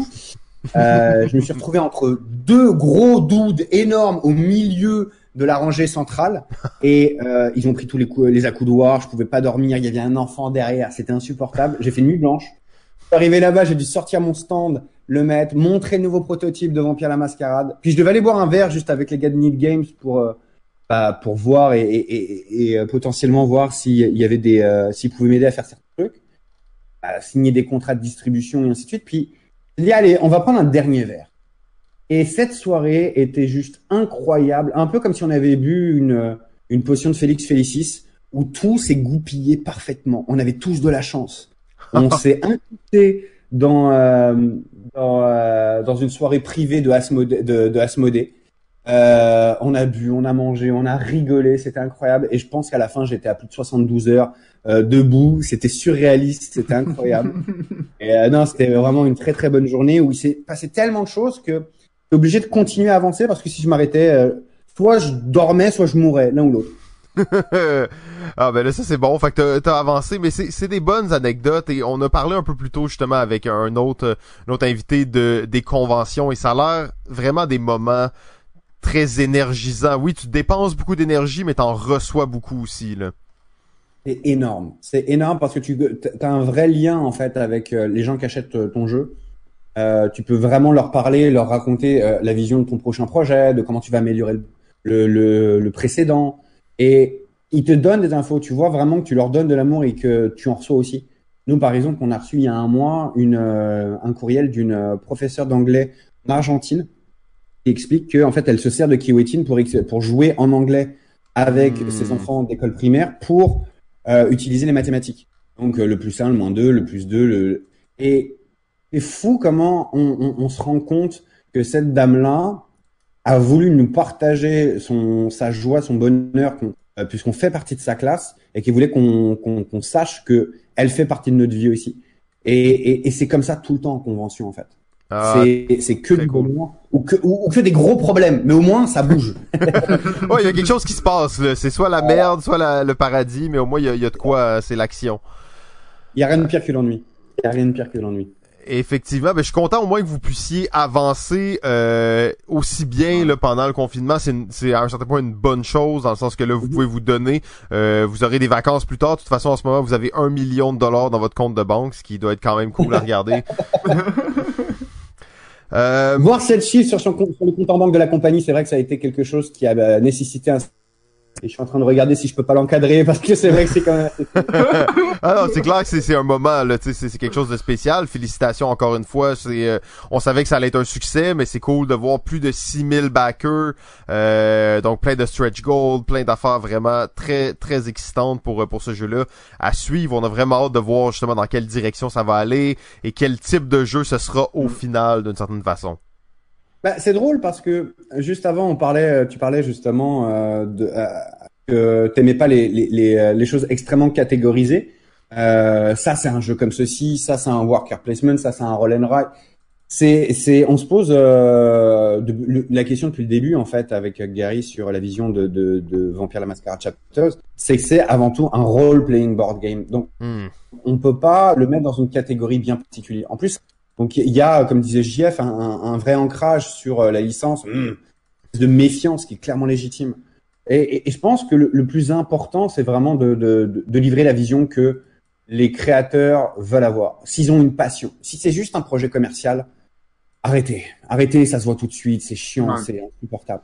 Mais quand t'aimes vraiment un projet à ce point-là, euh, comme comme bah, comme Gary et moi, par exemple, là on est on est quand même tatoué euh, de nos clans de vampires, donc euh, c'est inscrit sur notre peau. Euh, il faut que tu y ailles à fond. Il faut pas que tu te compromettes. Parce que, euh, et je le dis à toutes les dans Twitch ou plus tard, c'est qu'il y aura forcément, il y a toujours 5% de personnes, euh, peu importe dans tes communications, qui sont des haters. On est vraiment rendu compte pendant la, la campagne. Euh, quand t'as 1000 backers, t'as 5%. T'as 50 personnes qui, mais, qui back, mais qui veulent juste, mais. Ils veulent juste te, te, te, faire du mal, pratiquement. Et quand t'en as 6000, bah, tu fais x6. Et là, d'un seul coup, t'as 300 personnes et là-dedans, tu as une micro-minorité qui est, clairement toxique.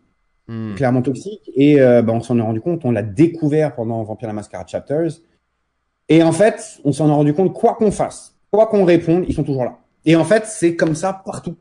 Si demain je, je sors une, ligne de, de, de, de, de vêtements, de vêtements, de, de, tables, tu auras toujours 5% de personnes qui vont faire mais donc ça fait partie du game. Faut écouter ce qu'ils disent parce que au-delà de leur intention de, de, de, de se plaindre, euh, il y a souvent des choses que tu peux aller.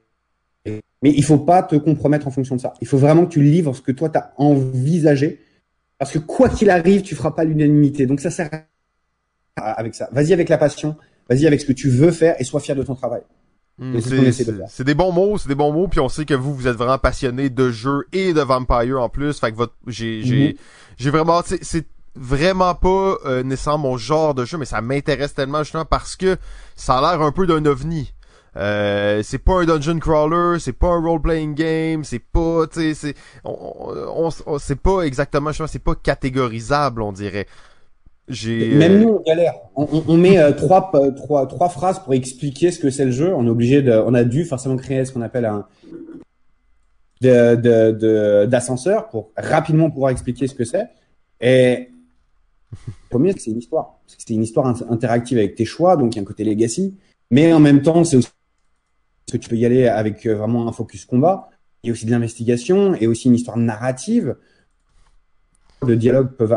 Donc il y a vraiment tout un, écosystème de mécanismes individuels qui sont reliés à l'investigation, le dialogue ou le combat, mais il y a aussi des choix, des conséquences qui fait que tu as une histoire en branchement. C'est vrai que c'est compliqué à trouver. Et c'est compliqué de mettre un doigt exactement ce que c'est. Et chacun va le jouer à sa manière.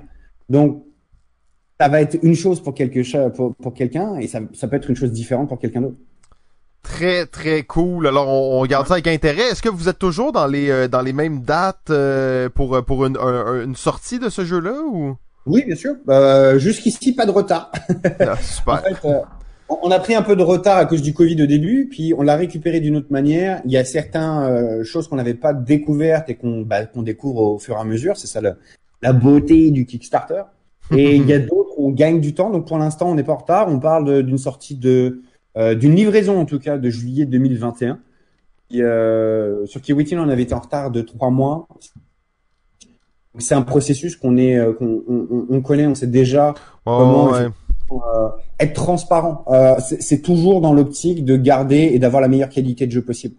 C'est pas pour euh, renier des coins de table et économiser 5 scènes. Non, c'est vraiment parce que on, on a besoin d'un peu plus de temps pour valider la qualité de ceci, de qualité de cela. Et les gens déjà sur notre campagne font, vous serez en retard, on le sait, c'est pas grave, faites que, que le jeu soit parfait. Au moins, mais ça, si vous avez une bonne communauté derrière, c'est encore euh, encore plus intéressant. Là. Vois, je sais que t'as, ben, en fait, c'est toi qui me l'as prêté. Je l'ai euh, juste à côté de moi, le livre euh, de Sta- Stegmeyer Games. Donc, euh, il parle beaucoup de ça là-dedans, justement, de bâtir une communauté. Là. La transparence. Je veux dire, euh, et on, on- c'est aussi quelque chose qu'on a découvert dans, dans, dans, dans la dernière campagne, c'est que aussi euh, préparé, aussi intelligent que tu penses que tu peux l'être, aussi peu importe tous les adjectifs qualificatifs, amélioratifs que tu peux te mettre sur ta personne avec humilité, tu ne peux pas être plus intelligent que 4000 paires de yeux qui te regardent, ou 6000, ou, trop- ou c'est impossible. Donc il y aura forcément quelque chose que tu vas louper. Il y a forcément quelque chose qui sera pas parfait que tu peux améliorer. Et il faut que tu te serves de ça pour l'ajouter à ton projet. Et, et, et c'est ça qui est cool. Quand tu as une bonne communauté et que tu es transparent, les gens se sentent à l'aise de pouvoir le faire. Et c'est ce qu'on essaye de cultiver. Très très cool. Euh, ben là, là c'est ça. On est légèrement en retard sur notre horaire, mais on veut pas trop Mhm. amputer les bons segments. Euh, Est-ce que tu as amené un sujet sur lequel on pourrait discuter un peu? Eh ben, en fait, vu qu'on est en retard et que j'aime bien faire les choses short and sweet, euh, gardons l'horaire prévu. Profitons de ce moment pour dire qu'on a déjà parlé de l'importance de la communauté et de la passion dans la création de jeux de société. Parce que c'est vrai qu'on parle souvent de sous, on parle souvent de nombre de backers, d'unités vendues. Mais à la base, toutes les personnes qui créent et, les 4000 jeux de société qui sont euh, créés, produits et lancés sur Kickstarter par an, c'est que des passionnés. Et des fois ça marche, des fois ça marche pas. Mais c'est des gens qui ont envie que ça fonctionne. Et la plupart du temps, ça fonctionne. Veulent faire de l'argent. Ceux qui fonctionnent, ceux qui ont réussi, ceux qui ont lancé, qui, qui ont lancé, adviennent que pourra. euh, je me lance parce que c'est vraiment ça que je veux faire. Euh, bah, c'est ceux qui sont patients et qui, réussissent. Et on, on a besoin de la communauté, mais il faut aussi avoir les mêmes exigences, les, les mêmes exigences. C'était pas évident. Euh, avec soi-même. Et cette passion, elle est nécessaire. C'est pour ça que dans un, un, cas de confinement comme à, l'heure actuelle, c'est hyper important pour les pour euh, pour eux. Ils ont besoin de de de- d'utiliser leur temps et leur énergie à bon escient et de d'utiliser le meilleur de ce qu'ils ont. Et, je pense que le plus important dans la création d'un jeu de société, c'est d'être transparent et honnête aussi avec sa communauté, mais aussi avec soi-même. Et, et depuis que euh, depuis que nous on a compris ça avec Kiwetin et qu'on s'est dit, tu sais quoi, on va pas gagner d'argent avec ça, on y va à fond. Et qu'on a continué avec Until the Light et que euh, maintenant on est capable d'en vivre avec euh, avec Chapters, ça a vraiment pas été évident. C'est très compliqué. Faut savoir jongler, savoir se débrouiller ici et là, mais ça vaut vraiment la peine. Ben c'est une belle morale aussi que qui est votre histoire là. Euh, on se rappellera la première fois que Kiwetin a été présenté en public, euh, qui aurait pu imaginer là que mettons euh, trois quatre ans plus tard, on allait se retrouver dans la situation qu'on est en ce moment. C'est quand même impressionnant comme parcours. Ben, nous aussi, on est impressionnés. Des fois, ça nous donne un peu le vertige. Donc, euh, on, on vérifie nos chevilles, euh, qui gonflent pas trop. et euh, on continue à avancer. Et puis, euh, là, on a euh, forcément, de, grâce à ça, on se dit la même chose. En fait, c'est drôle que ce que tu dis, Simon, parce que il y a trois ans et demi, quatre ans, on commençait cette aventure-là. Et là, on a tous nos prochains jeux prévus pour les trois, quatre prochaines années. On se dit, t'imagines, euh, c'est exponentiel où ça va à la même vitesse? Ouais, Ouais. ouais, c'est très Voilà. très cool. Euh, Puis tu sais, tu parlais de passion et tout ça. Puis Ludovic Maublanc, c'est notre premier invité aujourd'hui. Ouais. Et il a amené un point, justement, la passion que j'avais jamais réalisé. On dit il y a 2000, 4000 jeux qui sortent par année, peu importe. Il y en a plein qui sont pas bons.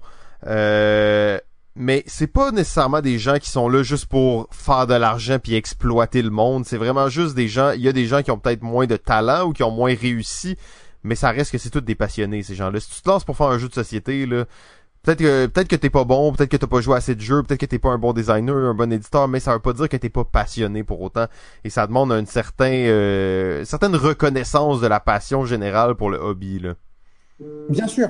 Après, sur les 4000, je sais qu'il n'y en a pas 4000 qui sont faits avec passion. Je te le dis tout de suite parce que, ou alors je suis très malchanceux parce que des fois je reçois des appels d'amis ou de, de, de, de, connaissances qui disent, euh, ça marche bien les jeux de société sur Kickstarter, euh, on pourrait faire un jeu. Attends, tu veux faire un jeu? T'as déjà un jeu? Ou tu veux juste faire un projet pour, euh, Hmm. pour de- Ben, euh, J'imagine que quand les gens voient là que tu viens de de- de- d'aller chercher 5, euh, un million de dollars, ils sont comme, hey, moi aussi je veux faire des jeux, moi aussi je veux je veux me mettre là-dedans, mais ils connaissent pas tout le processus derrière. Là, et c'est ça qui qui tue un peu d'une certaine façon. Là. Dès qu'il y a un hobby ou quelque chose qui commence à rapporter, ben là il y a les vautours qui s'en viennent autour. Là. c'est hallucinant. C'est hallucinant ce que tu viens de dire est vrai. En fait, le truc, c'est que si ta passion, c'est de, de, de faire un projet et d'être un entrepreneur, c'est cool. C'est, je respecte ça, je le comprends. J'ai déjà travaillé en startup. Euh, c'est- quelque chose que, que j'apprécie. Le, le, le grind, le hustle, c'est c'est génial. C'est vraiment une comment dire une énergie en fait de, de euh, positive qui peut vraiment être très bien amenée. Le truc, c'est que quand tu fais un jeu, euh, un, un jeu de société, il faut aussi l'amour du jeu de société, de la passion. Puis nous, on est euh, relativement bizarre là-dedans parce que on, on est des joueurs de jeux de société, des joueurs de jeux de rôle, des joueurs euh, vidéo aussi. Donc, il y a vraiment un mix des genres et des médias qui, se, qui, qui est à l'heure actuelle qui est fait, peut être fait, qui est en train de se créer, qui est, qui est très intéressant. Tu vois, par exemple, Glo- euh, Frosthaven vient de se terminer là, viennent de de- de- de- d'exploser euh, qui- euh, le, le, le, le jeu de société sur, sur Kickstarter. Et bah, évidemment, Isaac Childress, c'est un passionné. Mais tu vois qu'il y a déjà des mix de médias qui sont faits, vu qu'il utilise l'application Forteller et que tout va pouvoir être narré. Il y a le jeu aussi qui est vidéo euh, de Gloomhaven qui est en train de sortir. Les mix et les médias sont en train de, de, de, de- les frontières sont de plus en plus euh, effacées et confuses. Donc il y a vraiment possibilité de faire que tu veux. Donc le fais pas pour l'argent parce que ça ne, ça, ça ne marchera jamais si tu vas avec cette optique-là. Ah. C'est ça que j'essaie de dire. Vas-y avec ce que tu as envie de sortir, de produire, et vas-y à fond, aucun compromis. Ouais, exact. Si là au bon moment, de la bonne façon, si t'essayes assez souvent, ben ça va finir par marcher. euh, mais quand même, ça reste que le, moteur principal derrière doit être l'amour euh, du jeu. Et je pense que vous êtes un, très bon exemple de ça. Flyos, une des un des, joueurs vraiment à surveiller en fait. Là, c'était pas que vous étiez inconnu, mais si vous étiez un peu un, un joueur dans la marge. Et là, vous arrivez avec Vampire de Mascarade. Maintenant, c'est un nom qui est sur toutes les lèvres et euh, Thomas Philippi, merci énormément euh, d'avoir accepté notre invitation. C'est tellement toujours un plaisir de, de te parler. On dirait qu'on se connaît depuis toujours, en fait. c'est réciproque, c'est partagé. Merci du temps euh, de, de, de faire ça pendant le confinement parce que euh, c'est beaucoup de travail et beaucoup d'énergie. Puis il y a beaucoup de monde qui essaye de parler, de, ra- de rajouter des choses. And sweet. Merci beaucoup les boys. Eh ben, merci Thomas. On se reparle très bientôt et bon travail pour la suite. Bye guys. Bye bye. Oh, encore une fois, tellement, tellement intéressant, tellement de bons invités. Euh, oui, c'est une épopée. Nous atteignons bientôt la fin de cette épopée. Il nous reste uno invitas à recevoir. Euh, Est-ce qu'on va réussir? C'est ça la question. Après l'avoir euh, nommé si souvent dur- durant les dernières heures, Durant on les- Ben, j'espère... c'est ça. J'espère que oui. euh, on a invoqué son nom plusieurs, euh, on a nommé son nom plusieurs fois, donc ça va l'invoquer. Par contre, avant de m'exciter et de l'annoncer, je préférerais, euh, je préférerais ben, être sûr qu'il a réussi à rejoindre le Discord. La technologie, ce n'est pas donné à tous. Entre temps, je vais profiter de cette petite intermède euh, pour euh, vous, finir ma chronique de ce matin. Je dis ce matin parce que ça fait bientôt 5 heures qu'on est là. Euh, merci d'ailleurs aux gens qui sont live, qui nous suivent live depuis le début. C'est c'est vraiment cool de voir qu'il y a des gens qui sont là et qui écoutent ça. Euh, J'imagine que vous faites autre chose en même temps. En tout cas, j'espère pour vous. Euh, mon, euh, la fin de ma chronique aujourd'hui, c'était euh, de vous parler un peu des statistiques de balado ludique. Euh, au début, je vous ai dit tous les 100 épisodes qu'on a fait jusqu'à maintenant. Eh bien, maintenant, Balado Ludique cumule près de 50 000 téléchargements. En fait, 48 000 pour être plus exact, 50 000 téléchargements. L'épisode le plus écouté est euh, l'épisode des jeux emblématiques de la décennie avec 1600 écoutes. Euh, en deuxième position, les meilleurs jeux 2019. Alors deux épisodes assez récents pour nous avec 1300 écoutes. Finalement, l'épisode classique est rendu en troisième place. Feed Mike Alax, un épisode ultra chaotique de 4 heures, 1283 téléchargements. Et euh, ça va comme ça ainsi. Euh, donc, on est vraiment très heureux là, que vous puissiez nous partager ces choses-là. Et je crois qu'on est prêt à accueillir notre dernier invité. C'est un invité de marque. Je vais, euh, je vais vous l'introduire comme il se doit, le présenter avec, euh, bien entendu, la renommée qu'il mérite. Est-ce qu'il nous entend? Est-ce qu'il est là? Je le sais pas, mais on va le présenter quand même. Le légendaire P, P, P, P, P, oui, oui, oui, monsieur, nul autre que l'historien du jeu Pierre Poisson Marquis. Nous vous l'annonçons en grande première. Il sera maintenant un membre officiel de Balado Ludique. Rejoindra l'équipe pour la oh, oh, oh. saison 8. Bonjour Pierre est-il là? Intéressant. Oh, intéressant, effectivement. On t'entend très bien, 5 sur 5. Est-ce que... Bon. Euh, c'est intéressant parce que je l'apprends maintenant que toi. Euh, bonjour, messieurs. Bonjour, Euh, Pierre. merci ça- encore de cet accueil un peu trop euh, élogieux, mais bon, écoutez, si, si vous y tenez, euh, je m'habitue jamais au nombre de pics que vous dites à propos de moi. Et ce qu'on ce qu'on voit, c'est que c'est fou, il est rendu humble. J'ai jamais vu Pierre humble comme ça, C'est fait. vraiment étrange. C'est la première fois... Non, ça va pas, Pierre? T'es pas correct? Jouer un rôle, là. euh. Merci bien, merci bien. Le, le rôle du gars plus, humble. mais quand même. Vous, améliorez, là, vous améliorez. Ça, à un moment donné, vous allez, vous allez dire assez de P pour que je puisse être euh, légitime à cette émission-là. là. Super, ben on se lance sans plus tarder. Pierre, euh, toi qui, qui, euh, qui est un, un homme si actif sur la scène, que comment se passe euh, le quotidien confiné de Pierre euh, Poisson-Marquis? ajouter un bémol euh, à toutes ces conversations que vous avez eues cet après-midi. Premièrement, pour Christian Lemay, non, Catan n'est pas un jeu à l'américaine, c'est un jeu allemand. Deuxièmement, les jeux, effectivement, racontent des histoires, et ça, c'est depuis au moins 150 ans. Euh, je pourrais même le prouver avec un jeu qui s'appelle euh, Acting Charades or Deeds or No Words, qui est le tout premier jeu de mime qui est apparu en 1850.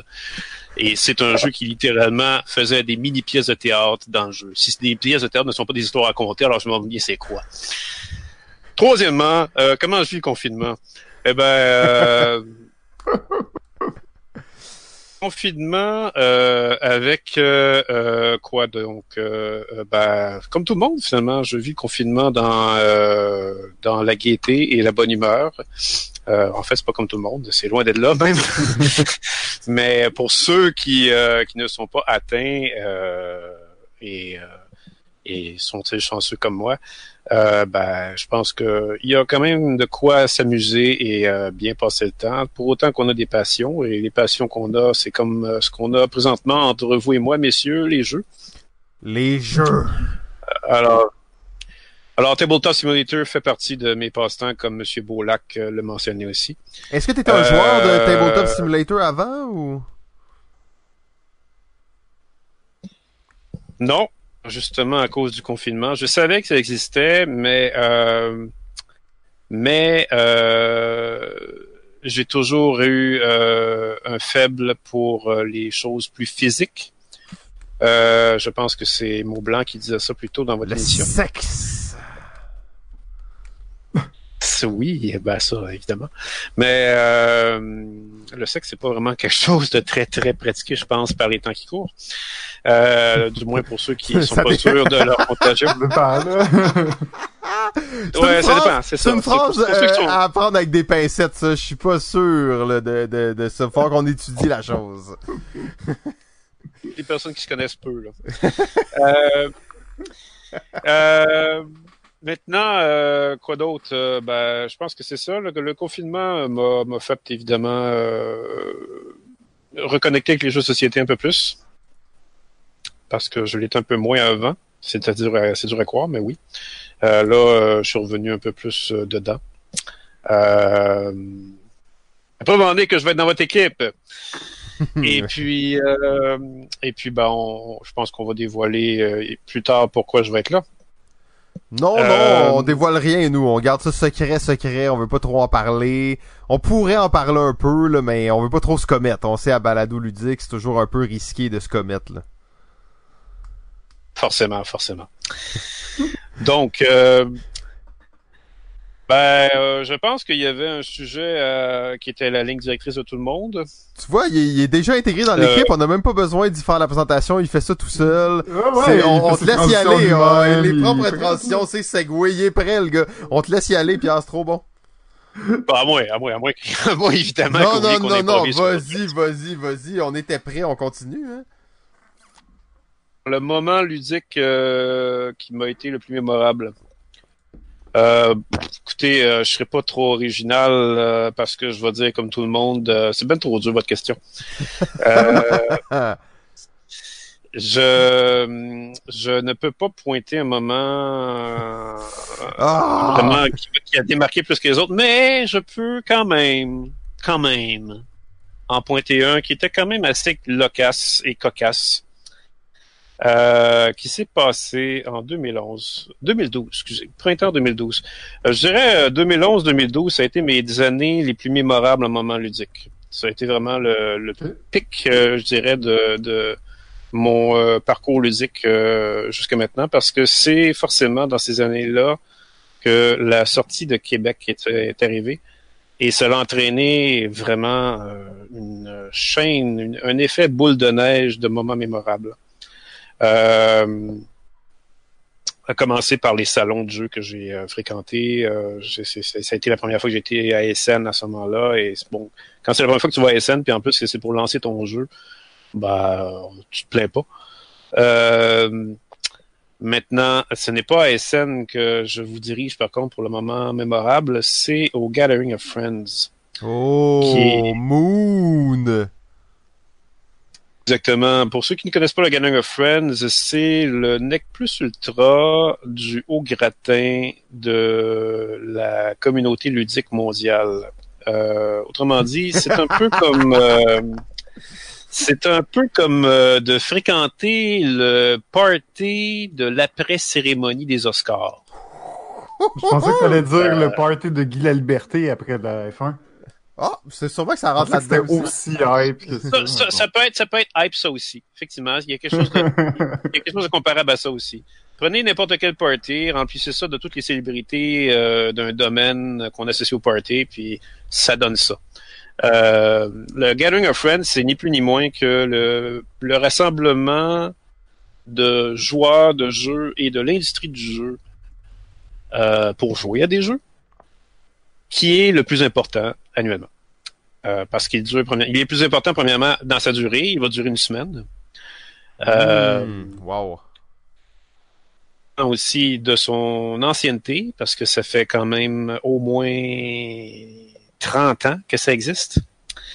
Euh, il est important de son fondateur, parce que c'est le créateur des Aventuriers du Rail et d'une panoplie d'autres jeux, Monsieur Alan Moon lui-même. Et il est important aussi de par ses invités, parce que ça va rejoindre tout le monde sur la planète. Monsieur Moon en a fait euh, littéralement la mecque du PR des jeux de société. Hmm. Euh, tous, tous les tous les, les éditeurs et les distributeurs importants du jeu se réunissent là avec leurs représentants quand ça a lieu pour euh, aller à la chasse aux protos littéralement parce qu'il y a des auteurs de jeux qui vont là aussi les plus connus mais pas tous mais aussi des auteurs de jeux qui commencent à percer et qui amènent tous leurs protos et qui les présentent tous aux éditeurs et qui se font signer des contrats euh, et puis il y a d'autres gens aussi qui ne sont ni euh, éditeurs, ni distributeurs, ni auteurs de jeux, mais qui sont là parce que ce sont des amis personnels de M. Moon et qui ont ce luxe, gros luxe, doit-on dire, de jouer euh, au futur succès de la scène du jeu de société un an à l'avance. Mais comment on fait pour aller là? Comment t'as fait pour aller là toi-même?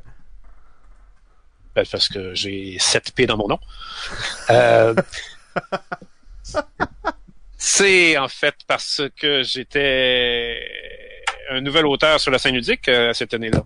Euh, J'avais mon jeu qui venait de sortir. Euh, C'était distribué par Asmodée. Asmodée étant un gros joueur, pour faire un mauvais jeu de mots, dans la scène ludique.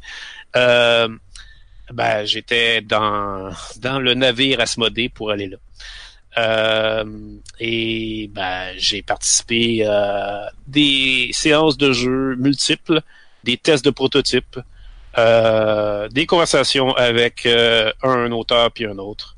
Euh, je vous ai pas dit aussi que cette, cette convention-là, elle est énorme aussi, elle est importante de par ses prix. Parce que si vous pensez qu'on est gâté quand on va à des conventions de jeux et qu'on reçoit des jeux gratuits en tirage, quand vous allez au Gathering of Friends, la table des jeux à faire tirer, ce ne sont pas nécessairement les dernières nouveautés. Ce sont des jeux qui sont des perles rares que vous allez trouver sur le marché d'occasion à quelques exemplaires et que vous allez payer souvent 500 dollars la copie. Oh, oh. Wow. Hum, Donc, euh, c'est c'est vraiment la, la- la crème de la crème pour le collectionneur de jeux. Mais En plus, veut, toi, euh, t'es t'es un collectionneur avide là, de jeux. Là. Je suis un collectionneur. Je me considérais pas comme un collectionneur, moi, parce qu'un collectionneur, habituellement, euh, ça va acheter des jeux à- sans compter et, et sans même considérer qu'il va jouer avec ces jeux-là un jour. Hmm, ok. J'en connais, moi, qui font ça, qui, qui, qui ne font qu'acheter des jeux. et qui- Collectionne pour collectionner, là. littéralement de la place qu'ils ont, euh, de l'argent qu'ils dépensent. euh, bon, peut-être pas de l'argent qu'ils dépensent, mais disons que ils vont acheter un jeu sans même savoir si ça va sortir de la boîte un jour, mais ils veulent l'avoir parce que bon, ils se sont donnés pour mission de d'avoir tous les jeux d'une sorte de de- d'un éditeur ou d'une gamme. Puis même si le jeu est pourri, il faut l'avoir. Euh, moi, c'est pas ça. Euh, moi, je vais peut-être avoir des jeux pourris dans ma collection, mais comme tu le disais plus tôt, euh, quand tu viens au jab, c'est parce que tu veux venir essayer mes jeux que personne connaît. Ben moi, c'est ça. Quand j'achète des jeux, c'est parce que je sais que je vais probablement être le seul à 300 km à la ronde qui va avoir ce jeu-là.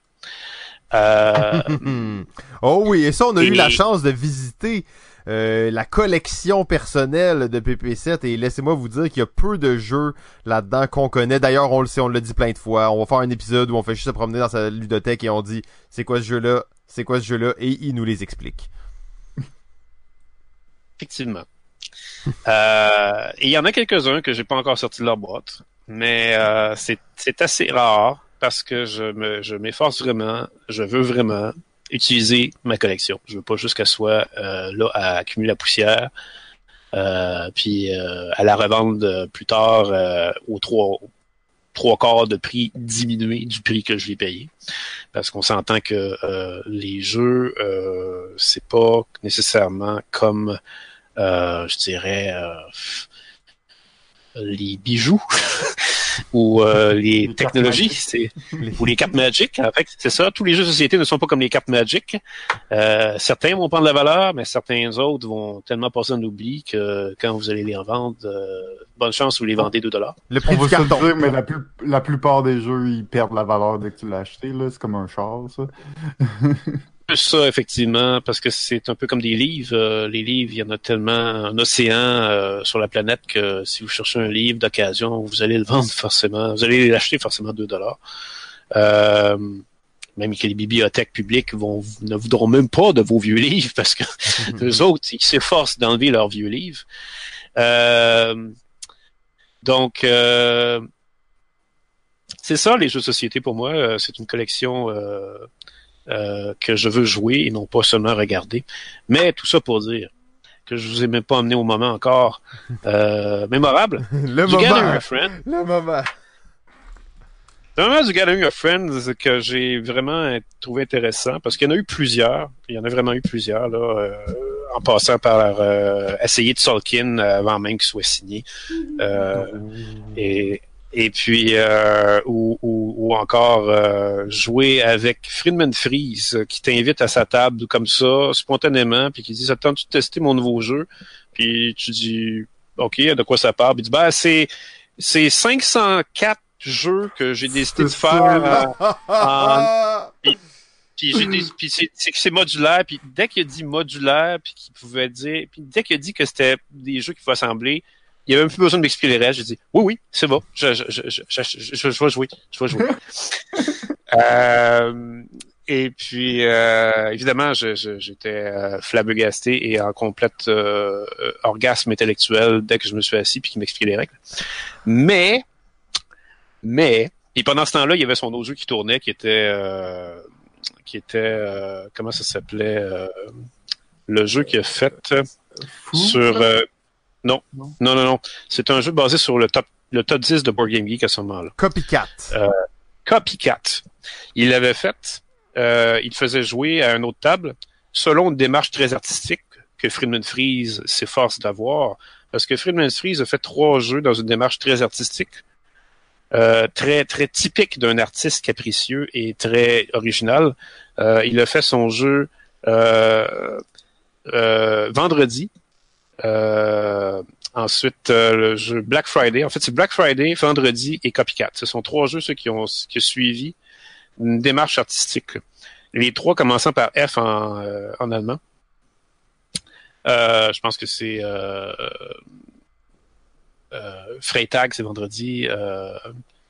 Puis les deux, les deux autres, je ne me souviens plus c'est quoi.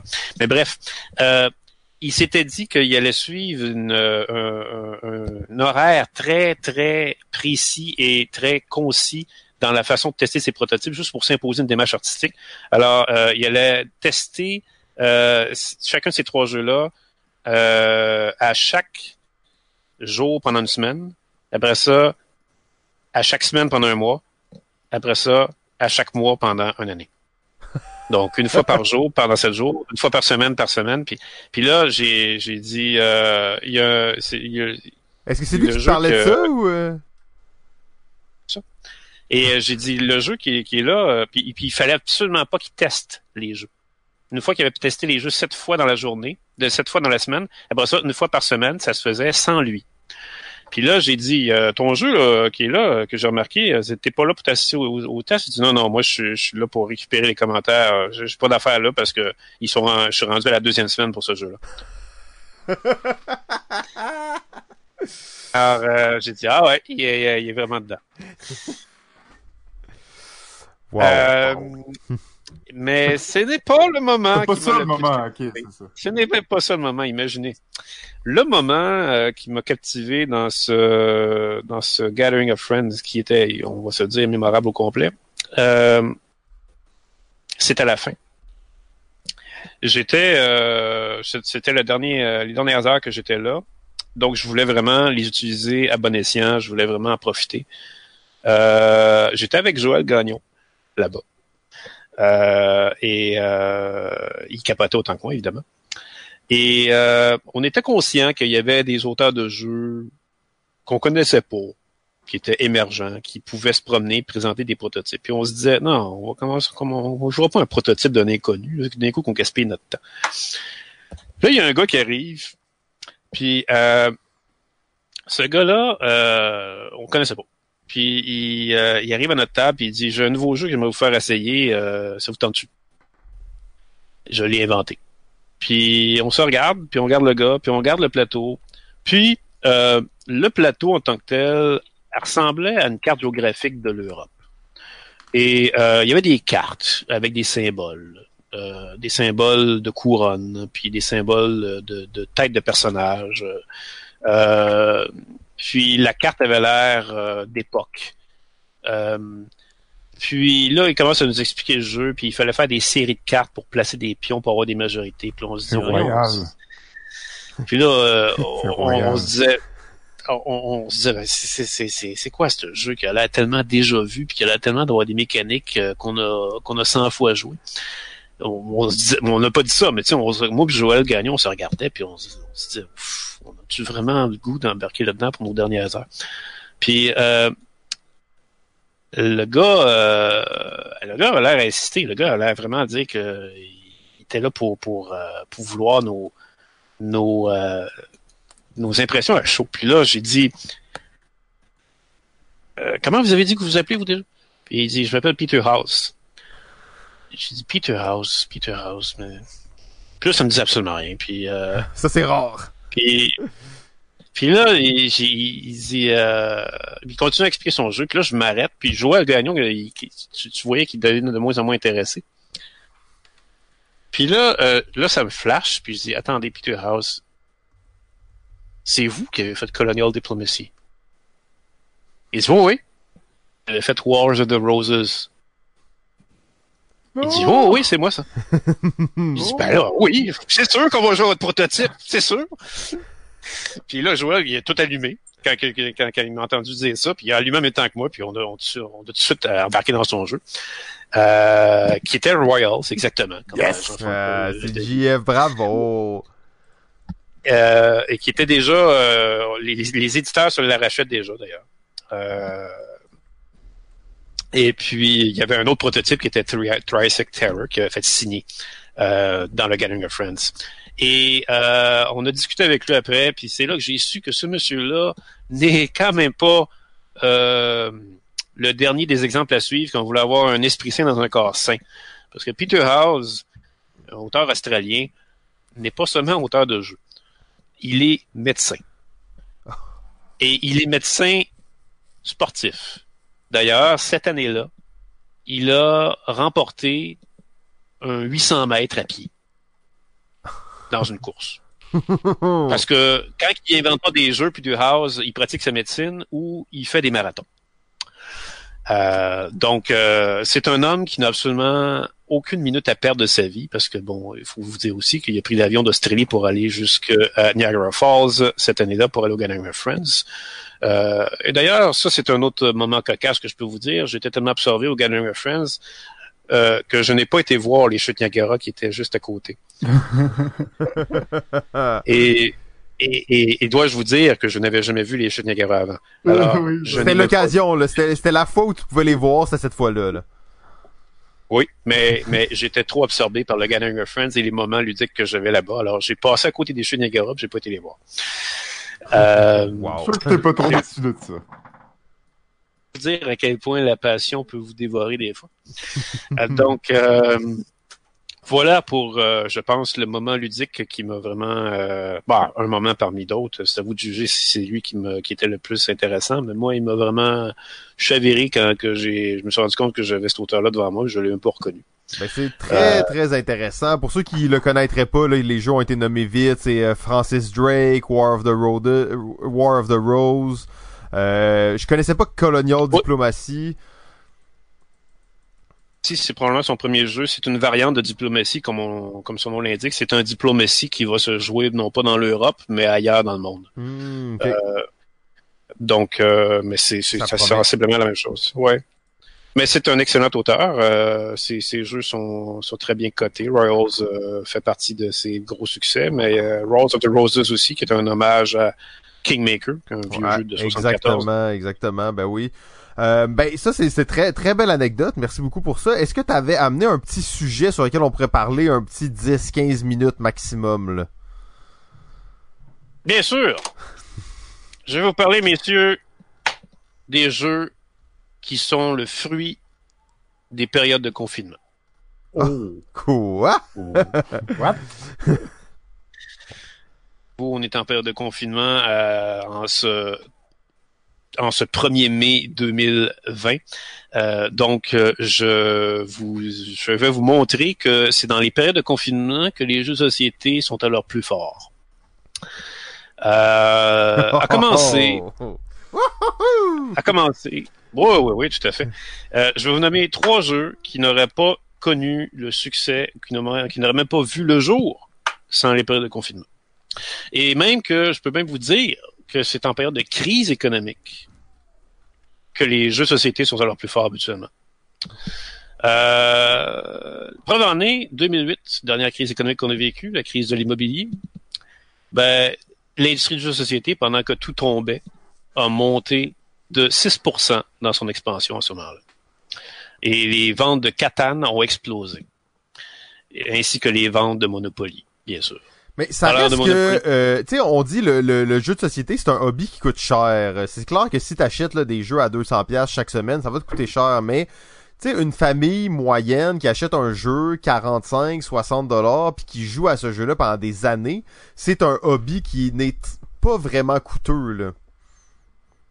Ben, c'est exactement ça. Le jeu société, pour ceux qui sont assez, euh, je dirais, euh, pour ceux qui voient au-delà de la, la dépense primaire, ben ils vont s'apercevoir assez vite que c'est beaucoup plus économique que de dépenser pour aller faire un voyage. Ou même aller au cinéma, aller- euh, aller au cinéma en famille, aller- ça va te coûter 100 pièces. Exactement. Donc, tu vas, tu vas au cinéma pour passer même pas deux heures des fois, puis tu vas, tu vas payer 100 pièces ton deux heures en famille, alors que tu vas payer 45 pièces pour une heure que tu vas pouvoir répéter et répéter et répéter plusieurs fois. Ça fait du sens. Avec... Donc, euh, c'est ce que les gens qui ont euh, fait marcher l'industrie du jeu de société ont compris dans les périodes de crise et de confinement.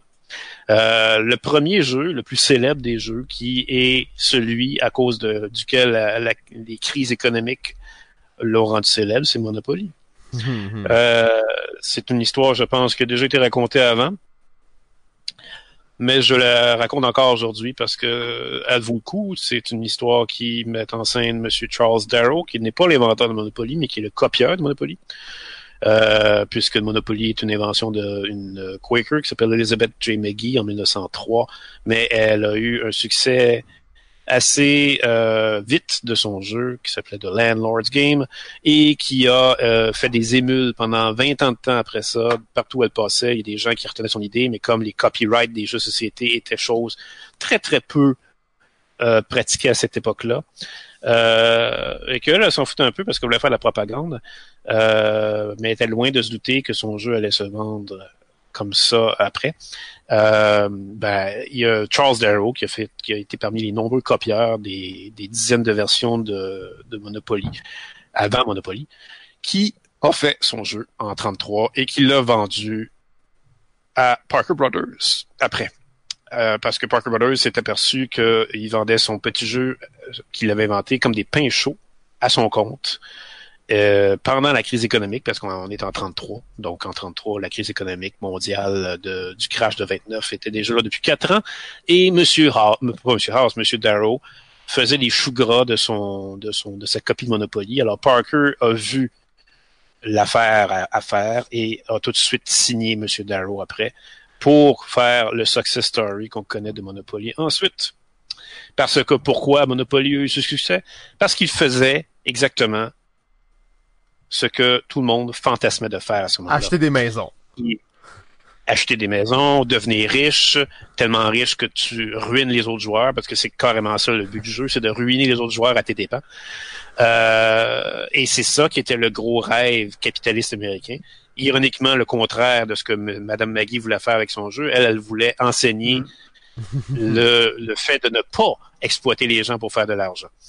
C'est un jeu anticapitaliste, mais, mais c'était pas ça du tout que M. Darrow voulait faire. M. Darrow avait compris que le sens inverse était beaucoup plus facile à faire avec Monopoly.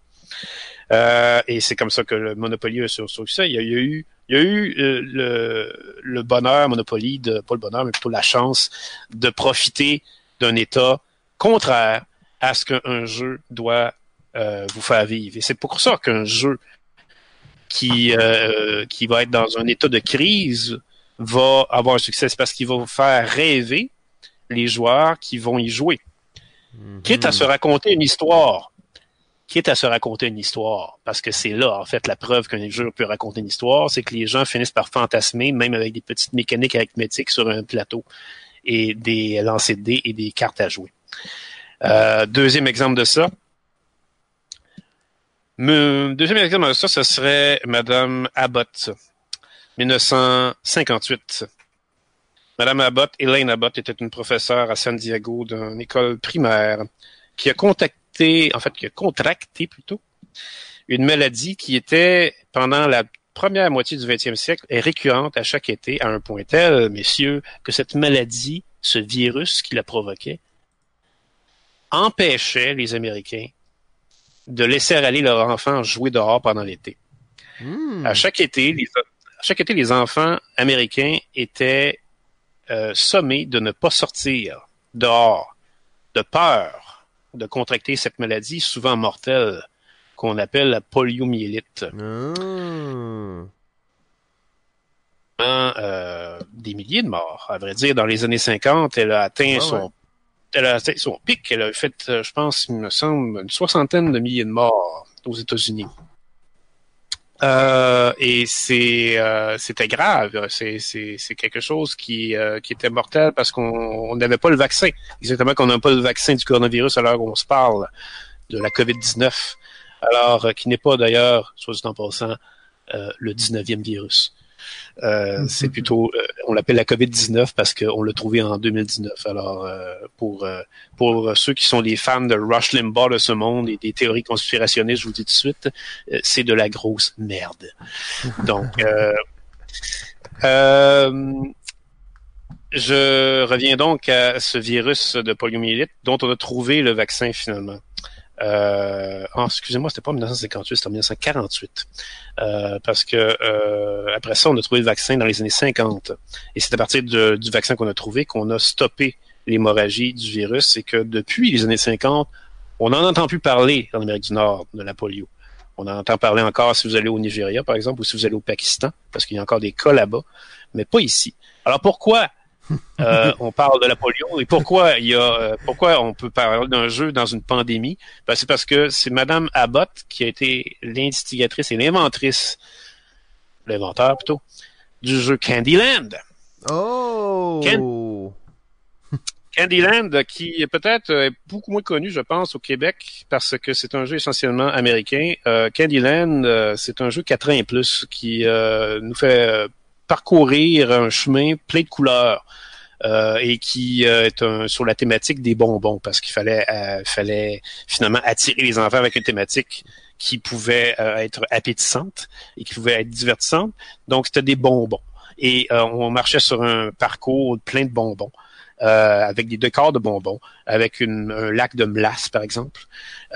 Et, et les, les, les chemins de couleur qu'on parcourait, ben, on les parcourait avec des cartes qu'on tirait. On tire une carte bleue, ben, on s'en va sur la case bleue. On tire une carte jaune, on s'en va sur la case jaune. Jusqu'à temps qu'on atteigne la case arc-en-ciel à la fin pour euh, gagner la partie. C'est d'une simplicité tellement enfantine comme, comme le jeu se veut euh, euh, servir, euh, que finalement c'est un jeu que vous avez vite fait le tour une fois que vous avez atteint euh, l'âge de 10 ans.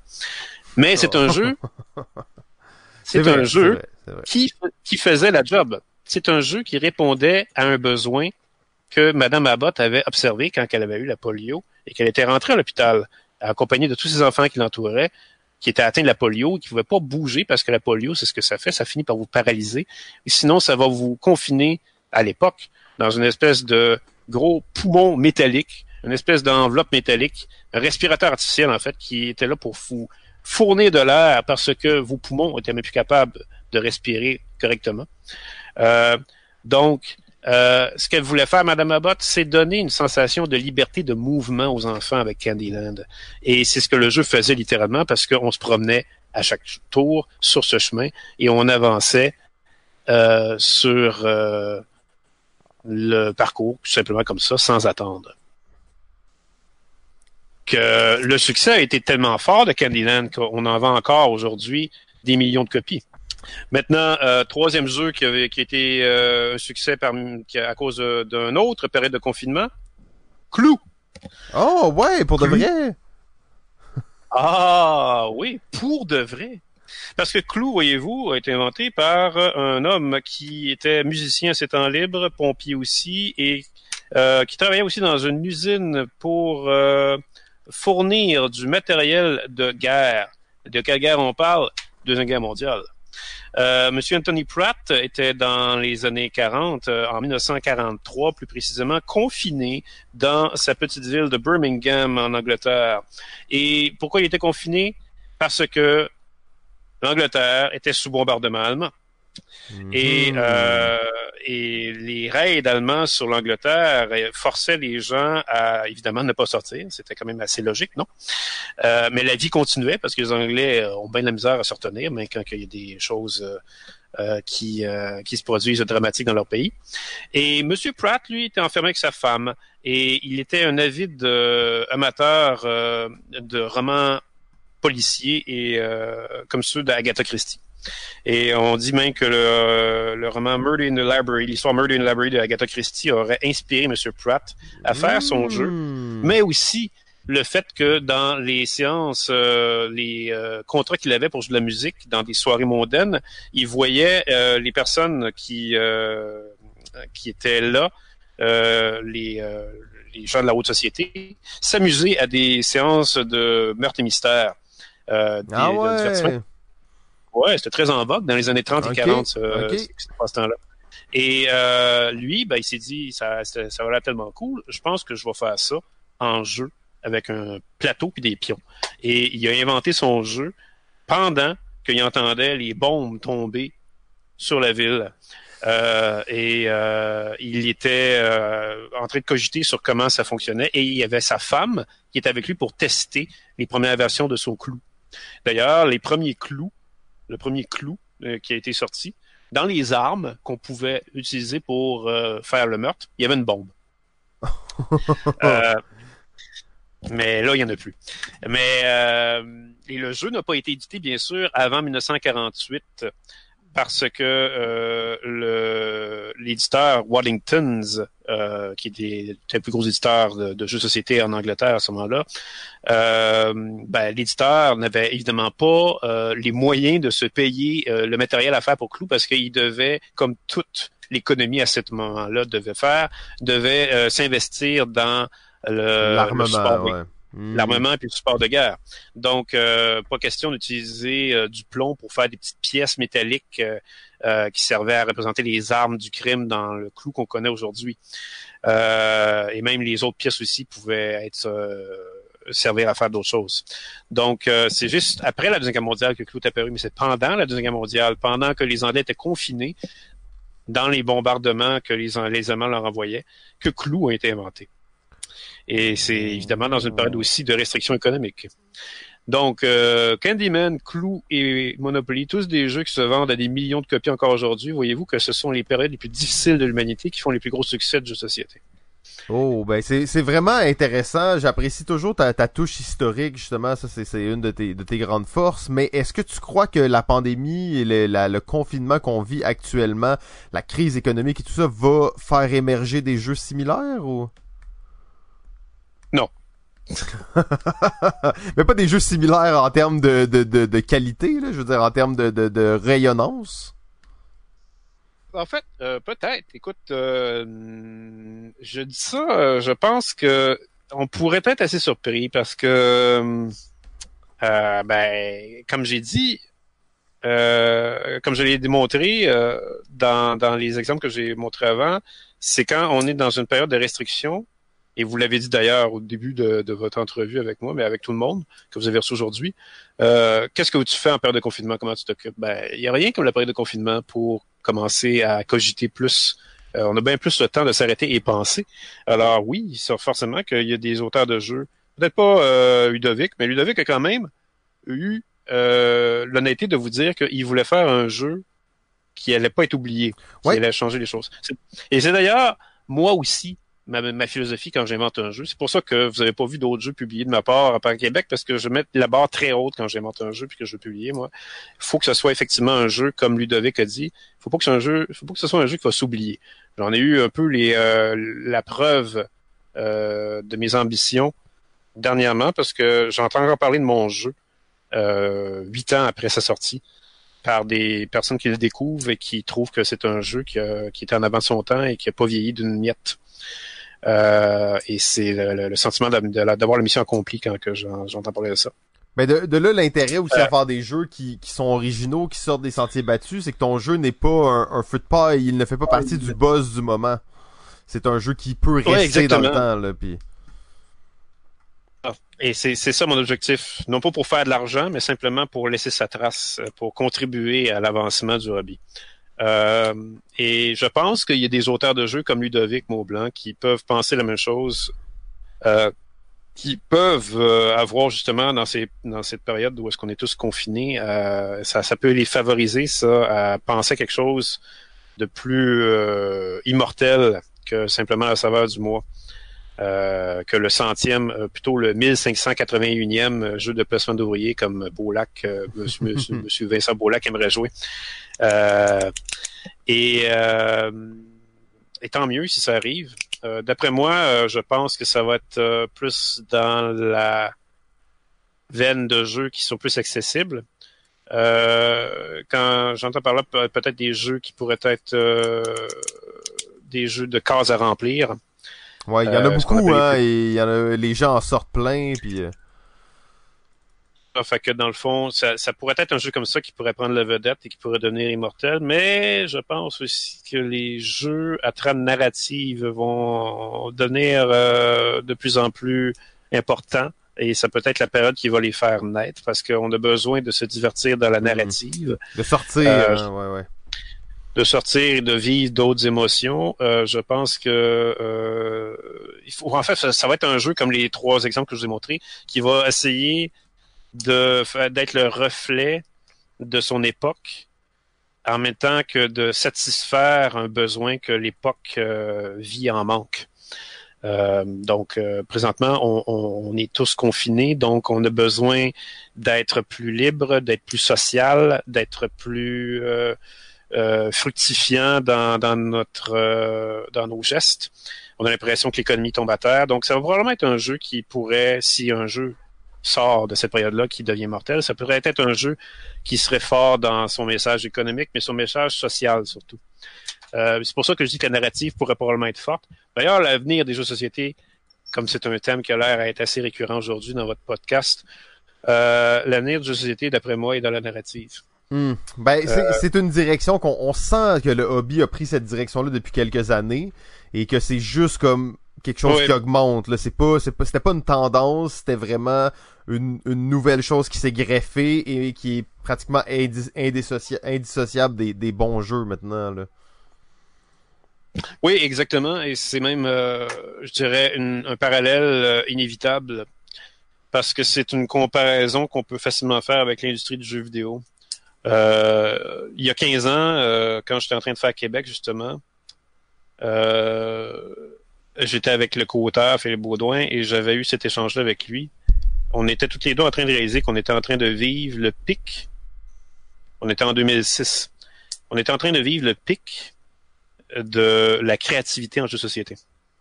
Parce que après ça, à partir de 2010, je vous dirais, c'est là qu'on a commencé à voir l'industrie euh, devenir de plus en plus redondante, de Mhm. moins en moins, de, de moins en moins, euh, de plus en plus paresseuse dans sa créativité, parce que euh, elle s'est multipliée, elle s'est, elle, elle s'est vraiment, elle est devenue exponentielle. Euh, on est passé de- de- d'un rythme de 1000 nouveautés euh, annuelles à un rythme de 5000 nouveautés annuelles. Alors forcément, dans ce rythme-là, euh, il y a des jeux qui sont, comme vous avez dit auparavant dans l'émission, juste des bons jeux, pas des jeux exceptionnels.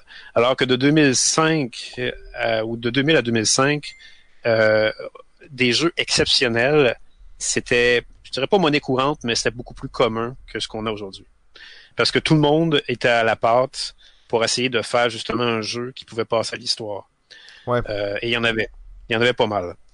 Euh, ce sont des, ce sont littéralement les jeux qui ont tracé les mécaniques des jeux qu'on voit aujourd'hui qui sont améliorés. Euh, donc, euh, c'est la même chose pour les jeux vidéo. Les jeux vidéo qu'on voit aujourd'hui, euh, ils ont connu leur pic de créativité dans les années 80. À la fin des années 80, je dirais, début des années 90, le pic était atteint parce que euh, les ingénieurs d'Atari avaient fait leur travail. Euh, Nintendo est embarqué ensuite. Et, Mais est-ce que, est-ce que tu crois que ces pics peuvent être cycliques dans le sens que, tu sais, là, on a atteint un pic, mais éventuellement, on va ratteindre une autre période d'effervescence créative, là.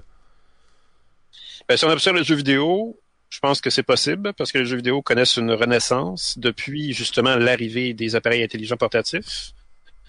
Les jeux vidéo se sont euh, renouvelés, ont pris une dose d'humilité. Ils ont l'industrie du jeu vidéo a, euh, a reçu finalement la l'alarme nécessaire pour leur dire c'était un jeu vidéo c'était c'était juste c'était plus que simplement euh, une grosse histoire à raconter avec des graphismes de plus en plus léchés.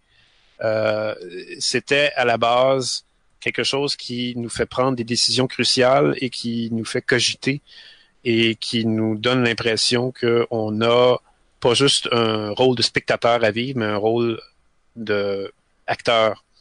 Euh, et il y a des subtilités à, découvrir et c'est ça qui, fait qu'un jeu est intéressant. C'est toujours de nous faire découvrir des subtilités. De... Le jeu, finalement, c'est le sport du cerveau. Alors, si vous avez l'impression que votre cerveau ne s'entraîne plus et qu'il est plus capable de, de vivre une forme d'expansion, parce qu'il est au, à l'état euh, végétatif latent qui fait juste voir et regarder des choses. Il peut quand même recevoir des leçons dans ce qu'il regarde, mais là, on est dans le domaine du cinéma beaucoup plus que dans le domaine du jeu. Euh, et c'est ce que le jeu vidéo était devenu dans les débuts des années 2000. Il est redevenu beaucoup plus gymnastique depuis les appareils intelligents euh, et depuis, je dirais aussi les jeux MOBA, les jeux en ligne. Euh, mais c'est quand même ça prend quand même un, un, reset button, je dirais, pour faire ça.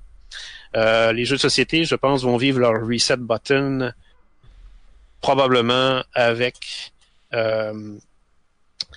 l'intégration des technologies. Euh, chose que tu ne crois pas tant que ça, euh, Simon. Non, non, pas que j'y crois pas. Je sais que ça va arriver, je sais que ça va être là, je sais que ça va être big, mais ça, ça, ça, ça, ça vient me, me, me rendre un peu triste à l'intérieur. Oui, je sais bien, mais ça, ça, veut pas dire que les jeux société traditionnels vont disparaître. Ça, mais ça, mais ça prend quand même une dose assez sérieuse pour créer euh, toute une nouvelle génération euh, de, je dirais, faiseurs de chemin pour euh, renouveler une industrie qui a déjà fait pas mal, je dirais, toutes ses, euh, ses traces il y a 20 ans euh, et il y a 15 ans. Là, ce qu'on voit, les innovations, on les voit, mais on les voit pas d'une manière aussi nette et précise qu'on les voyait il y a 20 ans. Ce qu'on voit depuis 10 ans, c'est euh, le concept Legacy qui est apparu en 2012 avec Risk Legacy. C'est ce qu'on a vu aussi, euh, le concept euh, de jeu tutoriel, comme Christian les évoquait, mais tutoriel, je dirais plus jeu narratif, comme la mise en boîte des escape games. Et ce qu'on voit aussi, c'est les jeux très, très, très, très asymétriques, les coin games et leur et leurs euh, émules avec, avec Root et avec Vast de Crystal Caves. Mais déjà là, on les voyait, ça. Ça avait été tracé, ça, par des avant-gardistes, euh, je dirais, en 2007 avec euh, Chaos in the World, Eric Lang, et en 2004 avec euh, Revolution, The Dutch Revolt de Francis Tresham, qui était d'ailleurs dans mon top 5 mm-hmm. des, de, de, de mes jeux, de mes meilleurs jeux de tous les temps. Euh, mais c'était évidemment les premiers balbutiements. On n'est pas rendu, on n'est pas dans le raffinement extrême qu'on a présentement. Euh, mais voyez-vous, c'est dur d'avoir quelque chose qui, euh, qui qui, vient révolutionner. Ben oui, non, c'est pas facile. ben en fait, Pierre, c'est tellement toujours intéressant de parler avec toi. De toute manière, on aura bien entendu la chance d'en reparler. puisque tu es le nouveau membre de Balado Ludique. Semble-t-il. Semble-t-il, oui. Bon, on restera à finaliser le contrat là, et à s'assurer que tout est en règle. Oui, oui. Mais euh, on, va, on va de toute façon se reparler très bientôt. Euh, merci encore une fois d'avoir accepté de participer au centième épisode. C'était important pour nous que tu sois là. Euh, tu as été à tellement d'épisodes tellement importants. Euh, on est des fans et euh, des amis. Je crois que ça fait un bon mélange. Euh, tout à fait. Donc, je te souhaite une très très bonne euh, soirée, une bonne fin de confinement aussi. On n'est pas à la fin encore. Hein. Certaines personnes croient que c'est la fin. C'est pas mal le milieu, je dirais. Donc, euh, ceux qui n'ont pas commencé à créer de jeu, il est pas trop tard pour vous y mettre puis sortir votre petit chef-d'œuvre de confinement. Pierre, j'espère que tu nous prépares quelque chose pour le confinement. ah. Euh, j'essaie de, j'essaie de travailler là-dessus, ok, c'est super. Donc, euh, ben, je te souhaite une très bonne journée et on se reparle très bientôt. Parfait.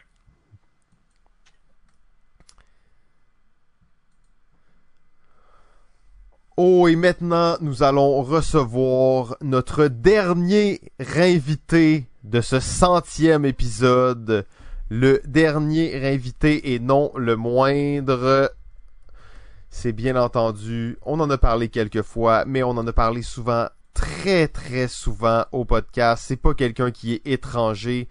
On parle bien entendu, du seul et unique ludologue du Québec, monsieur le grand monsieur Sylvain A.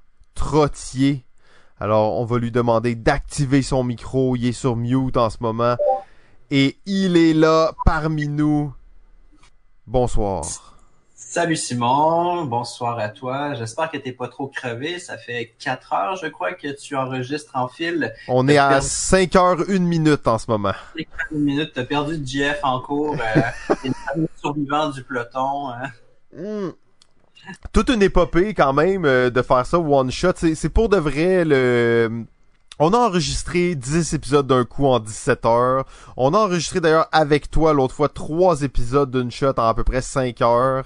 Mais là, c'est vraiment non-stop. Là, là c'est, y a pas de pause, y a rien, y a pas de bouffe. J'avais trois verres d'eau, il m'en reste un et il me reste peu d'eau à l'intérieur.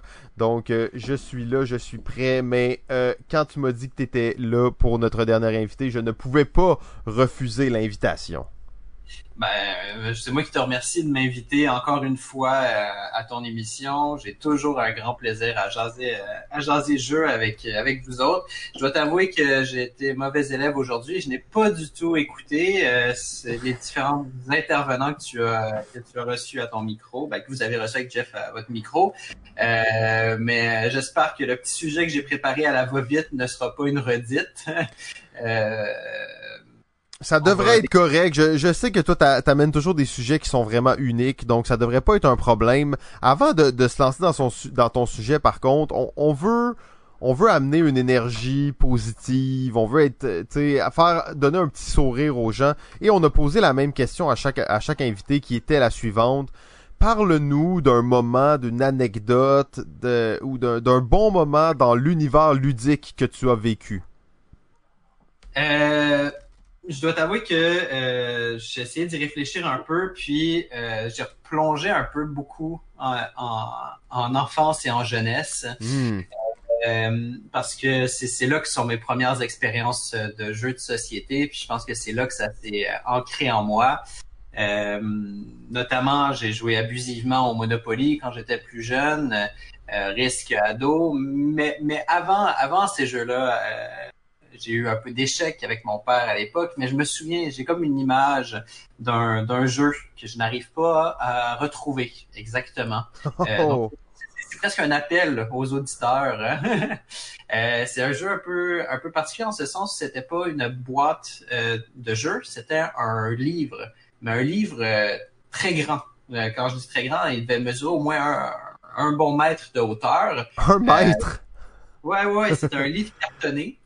Puis, quand tu l'ouvrais, euh, chaque, euh, chaque page double, finalement, était un jeu différent. Euh, il fallait que tu fournisses toi-même tes pions et tes jetons pour, euh, pour pouvoir y jouer. Donc, j'avais un petit pot avec des pions de différentes euh, couleurs. Euh, il y avait plein de jeux. Je me rappelle plus trop des jeux, mais il y en a un en particulier dont je me souviens. Euh, je m'en souviens parce que j'ai joué beaucoup quand j'étais jeune avec ma mère à l'époque. Euh, et euh, faut savoir que ma mère et, les jeux de société, ça a jamais été, euh, ça jamais été sa tasse de thé. Mais, mais elle a joué beaucoup avec moi à, ça. Et ce jeu-là, c'est un jeu en fait, euh, il fallait comme traverser euh, ses pions de, de l'autre côté, sur l'autre rive. Euh, il y avait des lianes et il y avait des singes. Et je me souviens que dépendamment de où tu posais ton pion, ton pion pouvait tomber dans l'eau puis il se faisait attraper par des crocodiles en gros, puis il fallait que tu recommences. Euh, donc j'arrive pas à retrouver c'est quoi. J'ai juste un bon souvenir d'avoir beaucoup joué quand j'étais plus jeune. Euh, et c'était c'était en gros du roll and move. Tu sais, tu lances le dé, tu bouges ton pion, mais avec quelques décisions. Est-ce que je bouge là, est-ce que je bouge là? Puis chacun des chacun des pages avait un jeu différent. Euh, j'ai en tête le grand livre jeu de la jungle, quelque chose comme ça, mais j'ai fait des recherches, j'ai pas réussi à retrouver. Euh, donc je sais pas, probablement que ça te dit rien, Simon, que toi tu l'as pas eu, donc euh, je suis, euh, je suis un peu, euh, je suis un peu devant un cul-de-sac. Non, en fait, c'est c'est fou parce que tu parles de ça et ça me dit tellement de quoi. Euh, peut-être pas le livre de 1 mètre de large, mais j'avais des, ça me dit quelque chose, un livre où j'avais quelque chose comme ça, même qu'il y avait un livre électronique dans lequel il y avait plein de jeux et que t'avais un, un bouton pour rouler ton dé. Ah ouais. Ah, ça, ça, ça, ça me dit rien. Quand tu parles de jeux électroniques jeune, moi, je me souviens de d'avoir joué à un bataille navale, un battleship euh, électronique, où dans le fond, au début de la partie, tu devais rentrer les coordonnées de chacun de tes bateaux euh, dans des petits boutons, mais t'avais avais le jeu comme normal. Donc, Ouais, ouais, le vrai jeu, mais sans l'électronique, là.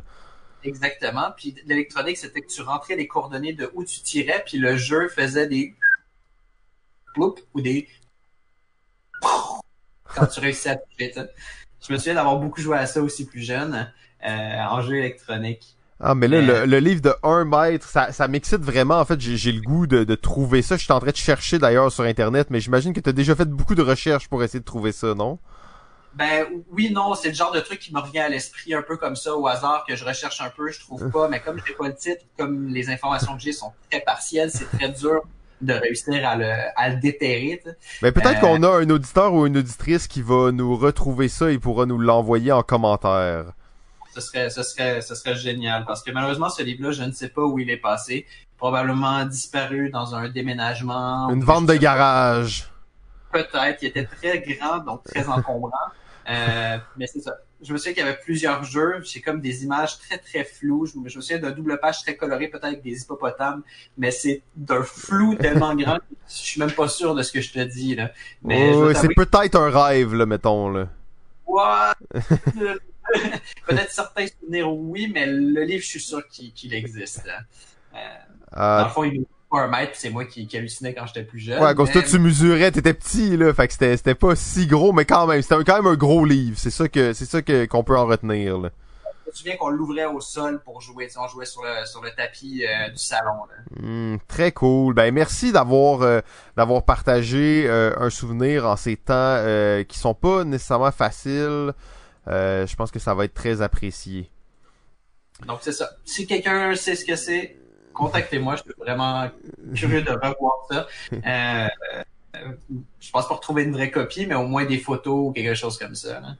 Très cool. Et là, tu nous as dit que tu avais concocté un petit sujet improvisé. Oui, tout à fait. Donc, euh, pendant les quelques minutes que j'avais avant de que tu m'invites à passer au micro, j'ai j'ai fait des recherches très rapides. J'avais un petit sujet en tête, un petit truc qui m'intéresse et que j'ai pas euh, que j'avais pas exploré par le passé, que j'ai exploré très brièvement, mais je fais confiance qu'avec toi, on va pouvoir en jaser quand même euh, un peu. J'espère juste qu'il y a aucun de tes invités qui en a traité précédemment, sinon ben, on improvisera quelque chose, j'en suis sûr. hein. Et donc, le sujet euh, que j'avais en tête, c'était euh, les jeux de société et la référence pop culture. Euh, ce que je, ce que j'entends par là, euh, c'est la question de, évidemment, les jeux de société qui reprennent euh, des licences. Je pense que j'en ai déjà parlé un peu avec vous autres. Mm, Mais aussi du fait que lorsqu'un jeu de société entre dans la pop culture, d'une certaine façon, il est auréolé d'un- d'une légitimité euh, parce que si euh, le jeu est reconnu euh, de cette façon-là, à travers différents produits, différentes euh, façons de le, de le présenter, c'est qu'il euh, il a maintenant une place marquante dans la culture générale euh, populaire. Donc, j'ai essayé d'aller chercher quelques éléments à traiter là-dessus. Tu pourras sûrement en rajouter au passage.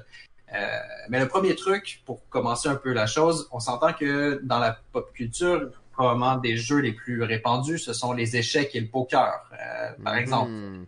Ben oui, ben oui, effectivement, j'avais même pas pensé à ces jeux-là, mais oui, très très très très vrai. Ben. On ne compte plus le nombre de fois que dans un film, on voit euh, un jeu d'échecs sur une table, qu'on voit un, de poker ou de cartes en général, juste des cartes à jouer. J'ai mis poker, mais ça peut être des cartes à jouer tout court. C'est, c'est tellement ancré dans euh, dans la dans la, la culture que ça en fait c'est, c'est un symbole facile rapide que tout le monde reconnaisse généralement tu sais par exemple on place un jeu d'échecs et on sait que là on a affaire à quelqu'un qui est probablement intellectuel tu sais Oui, tu peux On- cerner un personnage en quelques secondes seulement avec des cartes à jouer ou avec un jeu d'échecs, ça définit une situation, là, tu sais. Exactement, exactement. Puis quand, à mon sens, quand un jeu se fait approprier comme ça, c'est que c'est super intéressant de regarder ce que ça signifie. Euh, donc après ça, j'ai noté, euh, peut-être que tu en as d'autres exemples, mais j'ai noté après ça des trucs plus récents évidemment comme Monopoly, Clou, Risque, euh, que l'on retrouve euh, aussi dans des films, dans des livres, mais qui eux autres aussi à leur façon, sont thématisés et vont euh, piocher dans la pop culture. On retrouve euh, des monopolies d'à peu près tout ce qui est possible, des clous, il y en a quand même beaucoup aussi, des risques. Euh, donc, on, on voit que à la fois, c'est un, c'est, ils portent un bagage euh, de pop culture. Ils parlent de choses qu'on connaît, tu sais, Risque Game of Thrones, Clou Simpson, euh, mais que parallèlement, ces jeux-là sont aussi eux-mêmes référencés dans des épisodes des Simpsons, euh, notamment. Ouais, c'est c'est ça. ça c'est quand t'es dans la pop culture, t'es partout et donnant à la fois là. Exactement. Tu sais, on peut même pousser plus loin le Monopoly qui se trouve à être un jeu au McDo, tu sais. Si Hmm. Ben oui, ben oui. Tu sais, tu collectionnes des terrains avec les paquets de frites que tu achètes ou je sais pas quoi. Tu sais, on n'est plus du tout dans, dans, dans le jeu de société tel qu'il est, mais on le prend, on le, on le décompose et on le reconstruit autour d'un plan marketing. Si on y va dans ce sens-là, c'est qu'on considère que le produit est tellement connu et tellement euh, intéressant pour le public qu'il vaut la peine qu'on le qu'on le qu'on l'utilise comme outil pour aller chercher un public. Donc c'est euh, c'est super intéressant de voir ça, euh, évidemment, pour, euh, pour, des, euh, pour des jeux euh, euh, classiques, traditionnels. Mais je me suis posé la question maintenant, dans les jeux plus récents, qu'est-ce qu'il y en est? Et là, Oh. j'essaie de faire des recherches rapides, et c'est des recherches très partielles parce que j'ai fait ça en cinq minutes avant qu'on vienne, qu'on vienne à se parler. Donc, si jamais tu vois quelque chose qui vient à l'esprit, de te fais confiance, Simon. Parfait. Euh, euh, je sais pas s'il y a des trucs qui viennent à l'esprit d'abord, mais moi j'ai quelques petites notes. euh, Ben, il y, en y en a quelques-uns qui me viennent à l'esprit. Je vais te laisser aller avec tes notes. Je sais que t'es un gars bien organisé et tout ça. Euh, je prends quand même quelques notes de mon côté parce que j'en ai quelques-uns qui me viennent à l'esprit et euh, probablement qui, qui se chevauchent. Parfait. Euh, ben, tout d'abord, évidemment, je ne peux pas passer à côté de ce qu'on appelle le nouveau Monopoly, Catan. Et effectivement, il était là. Catan que l'on retrouve notamment dans Big Bang Theory, euh, que l'on retrouve dans aussi une série plus récente sur Netflix, euh, Daybreak. Je sais pas si tu l'as vu, je l'ai Non. regardé. Je l'ai pas vu. C'est une série un peu pour ados, euh, post-apocalyptique, euh, zombie-ish, euh, tout ça. Seuls les, seuls les ados ont survécu à genre une attaque nucléaire. Ah, ouais, ouais, ouais, ok. C'est une série, euh, bon, la trame narrative, l'histoire en soi n'a rien de, de tant renversant, mais c'est plutôt le style narratif qui est intéressant. Euh, et ça s'amuse beaucoup à briser le quatrième mur hein, euh, et tout ça. Euh, mais il y a un moment où ils s'en vont dans une cachette secrète de l'un des survivants, puis, euh, puis dans la cachette, il y a comme plein de bouffe, plein d'affaires, et il y a un katan qui traîne, puis il y a un des personnages qui fait t'as un katan, euh, genre t'as tout ce qu'il faut pour survivre, tu sais. Ah, nice. Mais en fait, tu, tu parles de Catan et c'est drôle parce que maintenant, c'est... Quand tu vois une chambre euh, d'enfant ou une, bibliothèque dans, un, dans une série télé, c'est vraiment pas rare de voir un Catan dedans. Euh, je- J'en vois de pratiquement dans toutes les séries que je regarde qu'il y a ce genre de scène-là, qu'il y, aurait la chance d'avoir des jeux d'exposés. Catan va pratiquement être toujours là. Oui, on va avoir Clou, on va avoir d'autres jeux, mais Catan a comme a comme pris sa place, si on veut, dans les, les backgrounds de téléséries. Ouais, tout à fait, exactement. Il s'est placé. Euh, ce que j'ai trouvé intéressant dans Big Bang Theory ou dans Daybreak, c'est que le produit est directement Il est mentionné. mentionné. Ben ouais, ça c'est- vraiment cool. C'est un plus, en fait, effectivement. C'est un truc comme euh, double. Tu sais, pour la pour le produit, c'est cool d'être mentionné puis d'être mis dans une dans un contexte où, hey, check comme c'est cool ce jeu-là. Le personnage vu qu'on aime bien, il joue au jeu où il est en train de dire que c'est cool comme produit. Puis parallèlement, euh, pour le pour la série, ça, ça ancre le truc dans une réalité beaucoup plus récente et beaucoup plus contemporaine. Tu sais, Euh, on- ça sous-entend que maintenant les gens jouent moins au Monopoly, Ouais. mais ça joue plus. Effectivement. Puis pour- comme ça, ça parle aux spectateurs. Tu sais. Absolument. Euh, Euh, oui. Euh, autre chose, autre autre jeu, autre jeu, c'est pas tout à fait de jeu de société, mais je suis sûr que ça doit être sur ta liste, t'as dû y penser. Euh, Donjons et Dragons, Dungeon and Dragon, avec euh, avec Stranger Things. Ouais, et même avec euh, Community, qui est une série qu'on est euh, des grands fans les deux. Il y a comme deux, trois épisodes sur Dungeons and Dragons et ils expliquent le jeu, ils vont dans les détails, là, tu sais. Exactement, puis ils, ils font une pub pour le jeu, entre guillemets, parce que c'est un produit, euh, mais en même temps, ils- ils- comme c'est un produit culturel, tu sais, c'est, cool, genre, ils, ils, mettent, ils mettent en valeur, ils montrent que, regardez, ça, ça vaut la peine, c'est intéressant.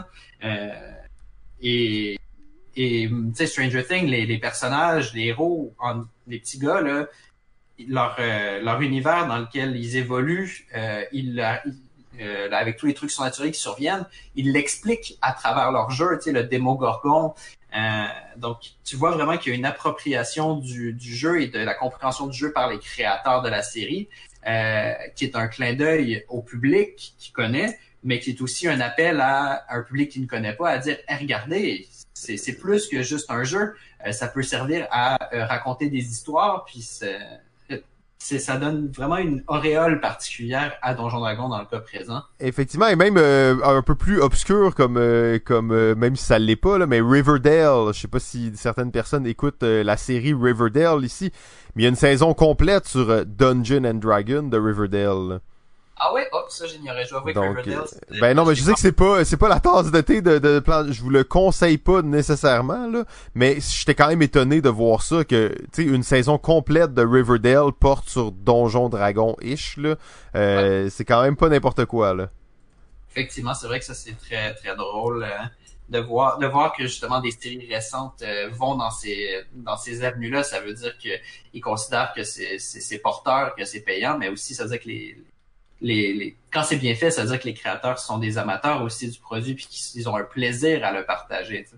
Exactement. Je sais pas si c'était très bien fait là, dans Riverdale, je peux pas euh, me lancer jusque là, mais on peut dire quand même que c'était des gens qui s'intéressaient aux jeux de rôle puis à la façon dont ça, ces jeux-là peuvent fonctionner. Là.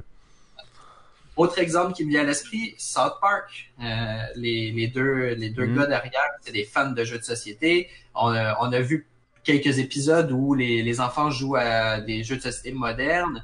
Euh, par exemple, il y a euh, Dead of Winter qu'on peut voir, puis euh, qui, est, qui est sur des étagères en arrière, mais c'est pas juste euh, une boîte de jeu, c'est clairement identifié. T'sais, on voit que euh, les gars. Oui, les ils gars savent de- c'est quoi là. Ouais, ouais, c'est pas un hasard là. T'as, des, t'as un épisode de complet sur les cartes Magic. Euh, t'as un épisode complet sur une convention de jeux de société. Euh, donc, il y a vraiment, il y a vraiment de la. Tu vois que les deux gars, ils s'y connaissent, ils aiment ça, ils le partagent.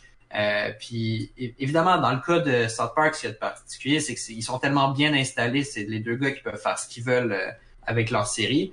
Euh, c'est toujours, tu te dis, dans, dans un cas d'une série un peu moins connue, un peu moins populaire, d'avoir réussi à convaincre un producteur de, de parler de ça, c'est toujours peut-être plus Ouais. difficile.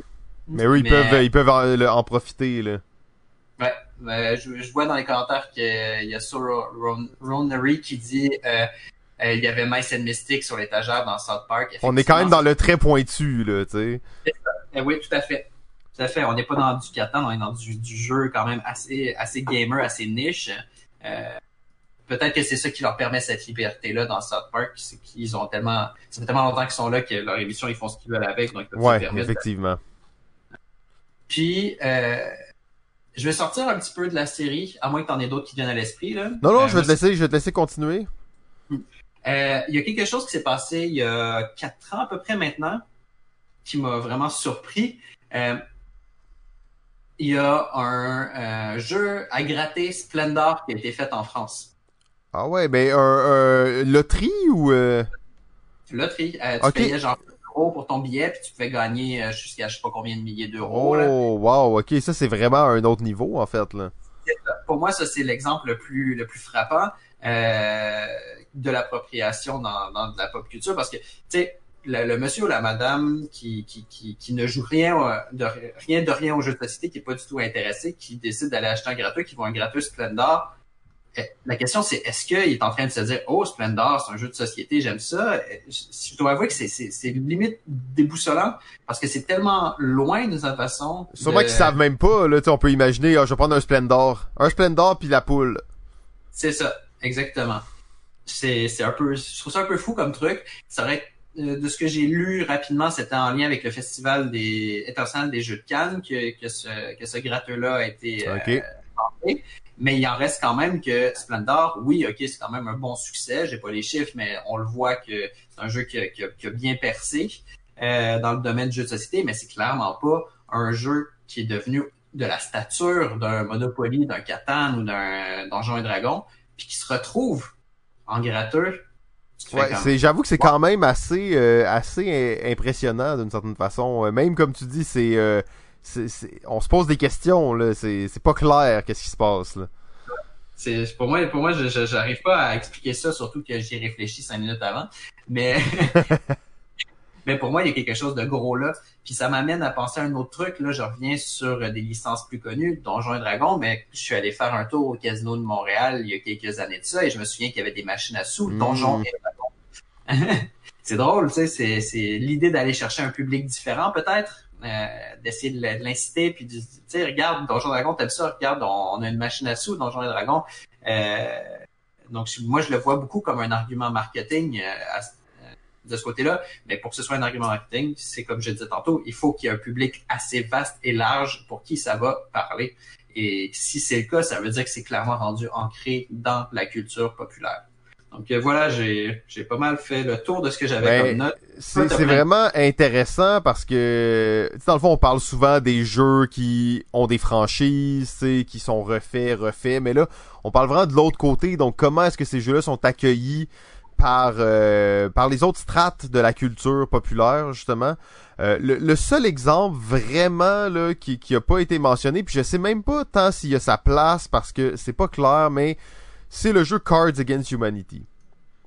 ouais Euh, ce jeu-là est tellement ramifié, les créateurs de ce jeu-là sont tellement dans plein d'autres dimensions.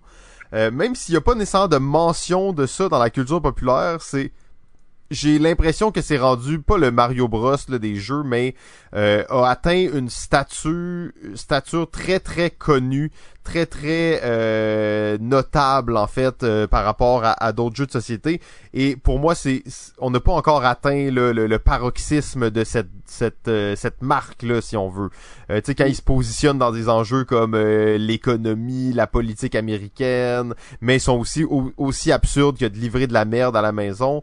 Euh, ils continuent de sortir des extensions. Je trouve que ça, ça touche quelque chose qui, qui vient vraiment flirter avec la pop culture. Là. Ouais, ouais, effectivement. Puis, ça.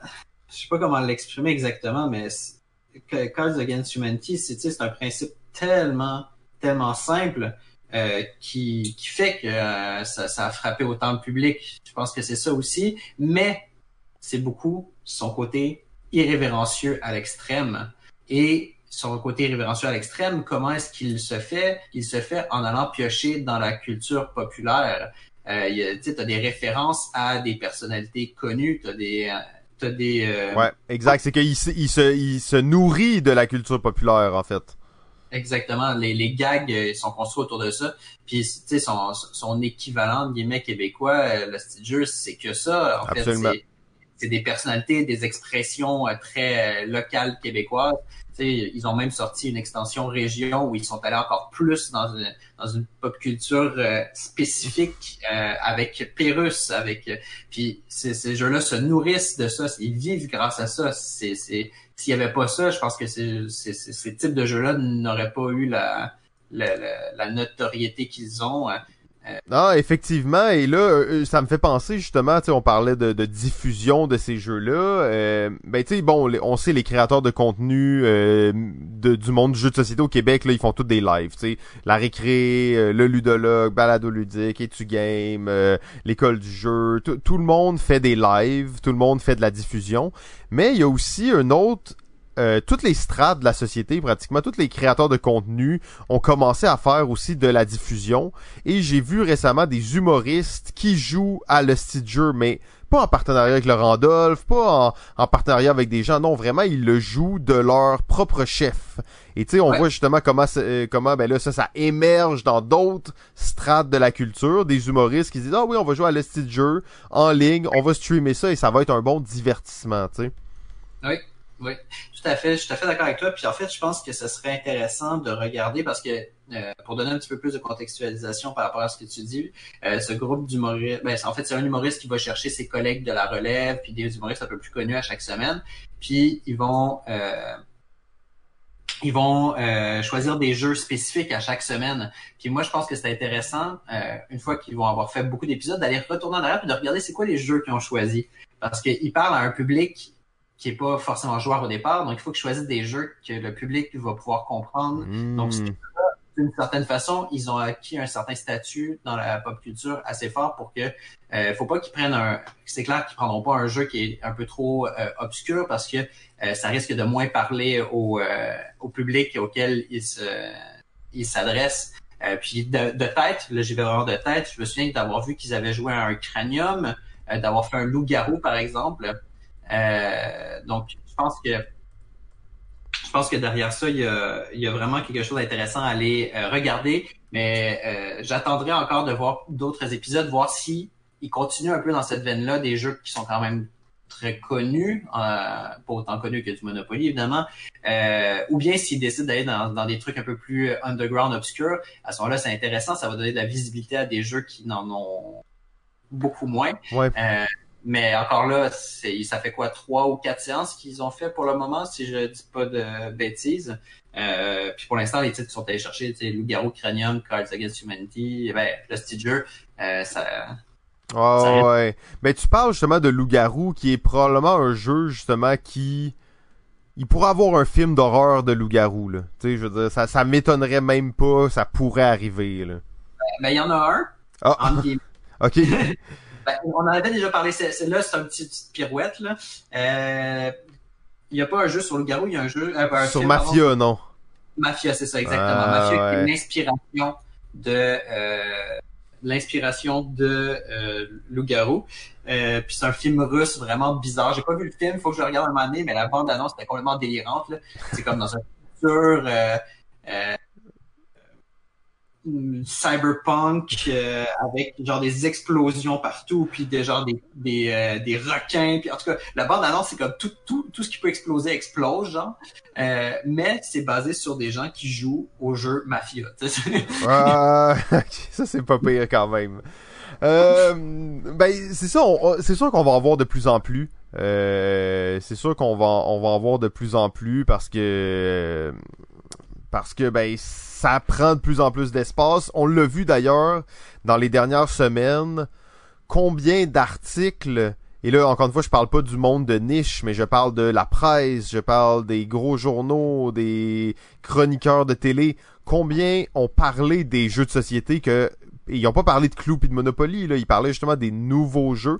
Pas les gros jeux, pas les jeux full obscurs, mais quand même des nouveautés, des jeux sortis dans les dix dernières années qui recommandaient euh, aux gens qui étaient confinés à la maison, là.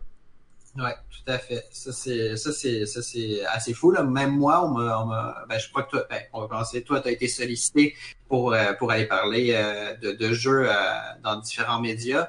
De mon côté, j'ai euh, j'ai des magazines et tout qui m'ont demandé des articles de suggestions de jeux à jouer à la maison et tout ça. Il y a vraiment un intérêt très très très fort euh, qui s'est fait dans les derniers jours, ben, dernières semaines sur le sujet. Puis comme tu le dis, c'est ça qui est intéressant, c'est que ça va chercher plus que le classique Monopoly. On voit qu'il y a un effort qui est fait de la part des grands médias pour aller euh, chercher autre chose. sais. Oui, c'est ça, exact. Puis j'étais, quand même étonné de, de voir ça, de voir à quel point justement ils ont contacté. Euh, tu sais, toi tu t'es fait contacter, mais tous les, je suis sûr qu'en ce moment tous les créateurs de, de contenu de jeux de société québécois se sont fait approcher par un grand média pour faire une petite entrevue sur, ok, quel jeu recommandez-vous à la maison, quel jeu peut être joué à distance, euh, et ainsi de suite. Donc c'est, euh, c'est assez euh, large euh, le, le range que ça a là. Ouais, tout à fait. Puis là, là ça, ça, ça, ça change un peu le sujet, mais j'ai fait un kind of deuxième sujet en tête. Si le premier, tu me disais que ça ça fonctionnait pas, puis là, on est en train de le frôler. Euh, le, le- je, je sais pas combien de temps on a, mais je peux, je peux le lancer. Si tu me dis qu'on n'a pas le temps, pas de souci. Ben vas-y, Euh, vas-y, on va quand même regarder le sujet, on va voir on en est où après ça. Il y a encore des gens qui regardent. euh, J'imagine que vous êtes à la maison, ça fait 5 heures que vous écoutez ça, vous êtes en 2022, vous vous dites quel délire. Envoyez-nous un message sur Facebook. Euh, effectivement, il y, a, il y a du monde qui, si vous êtes encore accroché, vous êtes toujours là, vous êtes bon, vous êtes fort. Euh, donc, le, le, le, sujet qui m'était venu en tête, c'était euh, le lien entre, entre crise et jeu. Je crois que Pierre l'a un peu évoqué précédemment. Ouais, exact, c'était pas mal ça son sujet, c'était intéressant, mais je suis sûr que toi tu vas pas exactement à la même place que lui là. Ouais, ben, en fait, moi, euh, le- le- là, ça remonte, mais quand j'ai commencé à travailler de façon professionnelle dans le jeu de société, donc 2009-2010, euh, je m'étais intéressé à savoir qu'est-ce qui, qu'est-ce qui étaient les causes euh, du renouveau de l'intérêt pour les jeux. Oh. Euh, il y avait toutes sortes de, de raisons euh, dans toutes sortes de directions, mais il y en a une qui m'est particulièrement restée. Malheureusement, c'est un article que j'ai eu il y a longtemps. Malheureusement, je n'ai plus les sources. Donc, on est un peu dans l'hypothétique. Euh, mais ce qui se passe présentement confirme cette hypothèse. Les temps de crise favorisent les jeux de société. Euh, le parallèle à l'époque était avec la crise économique de 2008. Euh, pour, te faire bref, peut-être qu'on en a déjà parlé. Si c'est pas le cas, euh, ben j'y vais. Si c'est le cas, je suis désolé. Euh, en gros, l'idée c'était que lorsqu'il y a eu la crise économique de 2008, les gens se sont retrouvés à avoir moins d'argent à dépenser dans des grosses activités. Cinéma, par exemple, ça coûte quand même assez cher pour euh, une soirée. Euh, donc, il y a comme une espèce de repli vers des euh, activités qui sont plus durables dans le temps. Le jeu de société, ça tombe bien, ça fit avec ça. Autre chose aussi, on a beaucoup plus tendance dans les périodes de crise à se replier en euh, famille, en clan entre personnes que qu'on se connaît. Et les jeux sont une super bonne façon de euh, se retrouver entre nous euh, euh, autour de la table. Et là, dans le cas présent, on voit ça avec le jeu de société. Les gens sont coincés à cause de la crise. Ils ont besoin de se trouver des activités quand même. Et le jeu de société est la bonne solution, la bonne avenue. Euh, et, et comme le dit euh, Simon 5SS5, je sais pas euh, qui c'est, salut en tout cas, et c'est connu que le jeu de société, ça coûte que dalle. Effectivement, c'est vrai que ça coûte beaucoup moins cher que d'autres activités, mais ça reste bon. Il y a quand même certains jeux qui vont au-dessus de 100 dollars, on s'entend, mais ça reste quand même très accessible. Oh, en comparatif, euh, c'est vraiment un hobby qui est pas coûteux. Ça, si t'es un maniaque pis t'as euh, 500 jeux chez toi avec des, des calax à fond la caisse, ça va te coûter cher. Mais tu sais, une famille normale qui achète un ou deux jeux par année, euh, c'est un hobby très très durable. Tout à fait, exactement. Puis en temps de crise, justement, on peut pas se permettre de faire plein de dépenses folles. Euh, donc le jeu de société est une sorte d'investissement euh, de loisir. Tu payes- Effectivement. Ouais, tu payes pour le long terme. Là. Tu payes comme le cinéma. C'est pas comme le cinéma où tu payes une fois, tu y vas, c'est fini. Là, c'est comme tu payes. euh, c'est comme t'acheter un vélo. C'est ça, en quelque sorte. Un vélo pour le cerveau. Oh, hey, ça c'est le nouveau slogan du ludologue. Un vélo pour le cerveau. J'aime ça. Wow. Mais bon, encore là, moi je dis ça, je suis pas du tout spécialiste en ce sens où j'ai pas analysé les courbes de vente euh, avec euh, le lien avec les, euh, les comment ça s'appelle, les crises et les, les, les, les ralentissements économiques. Mais disons que c'était quelque chose que j'avais lu à l'époque que je trouvais qui faisait un peu de sens. Puis Non, puis l'époque dans laquelle on est le confirme parfaitement. J'ai parlé récemment avec plusieurs distributeurs et éditeurs et boutiques. Ben pas tant les éditeurs, mais les boutiques et les distributeurs. Euh, en fait, ils vendent des jeux euh, comme ils en ont jamais vendu. Là. Le, le- Qu'est-ce qui va arriver, c'est qu'en fait, il y a, plus d'inventaire parce que les jeux proviennent presque tous de Chine et tout le Ouais. commerce est arrêté. Fait que, euh, en ce moment, qu'est-ce qui se passe, c'est qu'il y a même des ententes entre certaines boutiques T'as vendu tel jeu, t'en as plus de copies, le distributeur en a plus, moi il m'en reste, viens prendre les miennes et je te les vends pour que toi tu les vendes à tes consommateurs. Euh, ceux qui ont pas de boutique en ligne vendent leurs jeux à d'autres boutiques qui ont des boutiques en ligne euh, parce que les, les jeux, les gens en veulent beaucoup de jeux, en achètent énormément en ce moment là. Ouais, j'ai euh, j'ai euh, Rachel, qui est une amie que vous avez déjà. Ben ouais, euh, Rachel Hardy's, euh, gérante au Valet de cœur, bien entendu. Exactement. Donc, euh, elle travaille présentement euh, au Valet de Cœur. Donc, eux autres, ils ont un service de vente en ligne. Donc, ça, ça roule euh, à fond. Et euh, elle a pris une photo des étagères à l'intérieur du Valet de Cœur. Il y a des, il y a des étagères qui sont rendues vides. Tellement, tellement qu'ils vendent de jeux. Elle, est, elle passe ses journées euh, non-stop dans le sous-sol du Valet à, euh, à faire des boîtes parce qu'ils ont des commandes par-dessus commandes par-dessus commandes. C'est complètement dingue la situation euh, de leur côté. Puis je pense que c'est de même pour pas toutes les boutiques de jeux qui vendent. Puis comme tu le dis, quand est-ce qu'on va toucher le moment où il y aura plus de stock? Là, ça risque d'être spécial hein, pour l'industrie. là. Ouais, parce que les distributeurs, eux, c'est un autre son de cloche, là, parce que ça fait depuis janvier qu'ils reçoivent pas de jeux. Là. La crise, réellement, nous, on l'a commencé en mars, là. Mais en Chine, c'était fin décembre, euh, tout ça. Donc ça veut dire les, les distributeurs, ils ont pas de, ils ont pas de nouveaux stocks depuis un bout de temps. Là. Ça fait un bout de temps qu'ils reçoivent pas de nouveaux jeux. Là, ils doivent recommencer à en recevoir un peu parce que le commerce en Chine a, a- a recommencé. Mais il y a un deux mois de, de décalage là-dedans. là. donc il va y avoir des problèmes de stock. D'ailleurs, on le voit pour plein de jeux. Il y a des jeux qui sont absolument euh, pas trouvables en ce moment. Il y en a d'autres qu'on sait pas quand on va les avoir. Euh, donc il y, aura des gros bouleversements. Par contre, les boutiques qui sont capables de s'adapter au marché vont en, re- en ressortir vraiment gagnants. Il y a de l'innovation euh, au niveau de l'industrie qui va arriver. Là, Tu sais, l'industrie du jeu québécoise, les boutiques de jeux qui étaient peut-être un peu en arrière sur plein d'autres euh, facettes, euh, commencent à, à se moderniser. Là. Ouais, ça c'est ça c'est clair. Ça ça, ça ça a toujours été le cas de toute façon dans, l'histoire humaine. En temps de crise, euh, oui, il y a, il y a, il y a des choses qui s'arrêtent, il y a des il y a des, des, des, industries entre guillemets qui meurent, mais t'en en as qui innovent. Puis il y a beaucoup d'innovation, tu sais. Euh, Ce qui a, ce qui a amené beaucoup le le 20e siècle en fait, c'est la deuxième guerre mondiale. Il y a tellement eu un boost économique après parce qu'il y a eu tellement d'innovations qui a été faites pendant la guerre que le niveau de vie moyen a augmenté euh, d'une façon dingue. Je sais pas si c'est comme ça que ça va être après après la crise euh, qu'on est en train de vivre présentement, mais en tout cas on peut le voir que dans le jeu, si on reste à notre échelle, euh, il y a vraiment des choses qui se passent. Puis comme tu l'as dit, il y a des directs qui se font euh, partout là, même même même toi, même euh, ben, vous, Ouais, ouais, ben, ben, l'industrie du jeu va, va être transformée par ça et Balado Ludique en sera le témoin. Exactement. Et euh, acteur aussi en quelque sorte parce que vous avez vous êtes sur on est sur Twitch, on n'aurait jamais imaginé ça il y a quelques mois là de faire Ben, un, un euh, sur Twitch. en fait, c'est tellement bizarre tout ça parce qu'il y a quelques mois, on s'était fait approcher pour euh, faire des diffusions en direct en lien avec les jeux de société. Ouais. Euh, et bon, c'était pas une proposition très très élaborée tout ça, mais des gens nous ont posé la question. J'ai j'ai un document de brainstorm où finalement en fait j'avais rien pantoute. J'avais rien pantoute à faire. On est rendu, on fait juste balado ludique, on fait 5 lives par semaine. La récré en fait, l'école du jeu en fait, Etu Game en fait, le rend- en fait tout le monde en fait.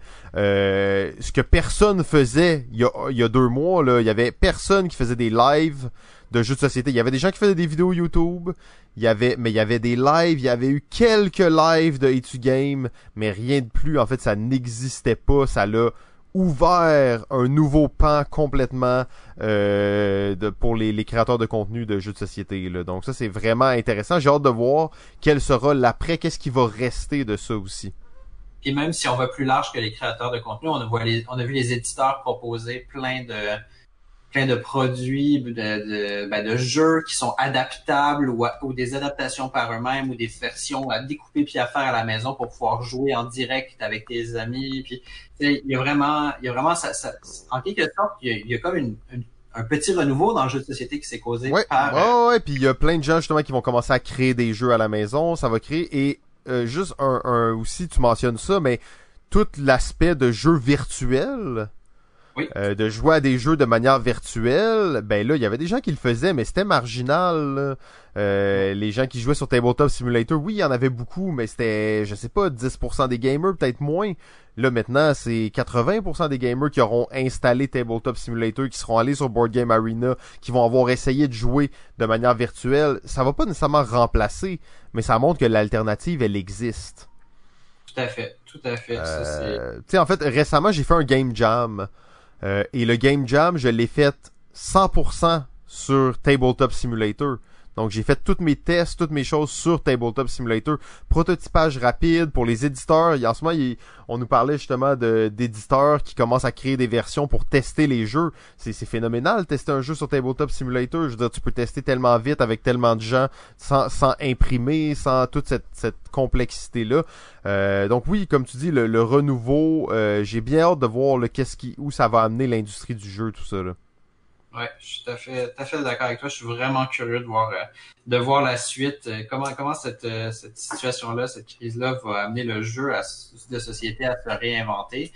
On le voit, mais ensuite, qu'est-ce qui va en rester? Qu'est-ce qu'on va en tirer? C'est très, c'est très intéressant et ça pique ma curiosité, euh, clairement, là. Effectivement, et cet épisode aujourd'hui, je trouve, a été très très bon pour ça parce que on a eu des intervenants vraiment pertinents d'un peu partout, de tous les domaines et il y avait des sons de cloche différents à gauche à droite, donc il y a, comme il y a pas de consensus nécessairement clair. Oui, tout le monde sait qu'il va y avoir quelque chose, mais le consensus n'est pas clair. Beaucoup d'hypothèses ont été lancées et euh, ça c'est qu'est-ce que qu'est-ce qui m'intéresse le plus parce qu'on va pouvoir les valider, voir qu'est-ce que les gens ont dit, qu'est-ce qui en est resté.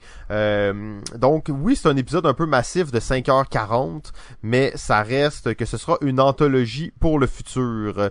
Euh, Sylvain, le seul et unique ludologue du Québec, je te remercie énormément. Plaisir. Merci encore une fois pour l'invitation. ben non, non, mais c'est un honneur. Tu es probablement le collaborateur euh, qui a été le plus présent à Balado Ludique depuis le début. Euh, on t'aurait demandé de rejoindre euh, les, les rangs de Balado Ludique officiellement, mais on sait que t'es un lone wolf, euh, une créature de la nuit, et que tu vis selon tes propres règles. Donc pour l'instant, on veut pas te tamer et te t'enchaîner. Euh, mais on sait que tu es toujours là, tu réponds toujours à l'appel et euh, dans notre cœur, tu fais partie de Balado Ludique à 100%. ben, ça sera toujours avec plaisir euh, pour, euh, pour des invitations de chroniques comme ça, des Poké Games ou peut-être d'autres projets futurs, d'autres d'autres de vos délires à Jeff et toi. Ben encore une fois, merci beaucoup et je te souhaite une très bonne journée. À toi aussi. Merci. C'était tout un épopée ça. Ouais. Ben écoute, euh, euh, c'était le centième épisode, hein? On pouvait pas faire euh, moins que d'autres épisodes de Random, fait que on était là.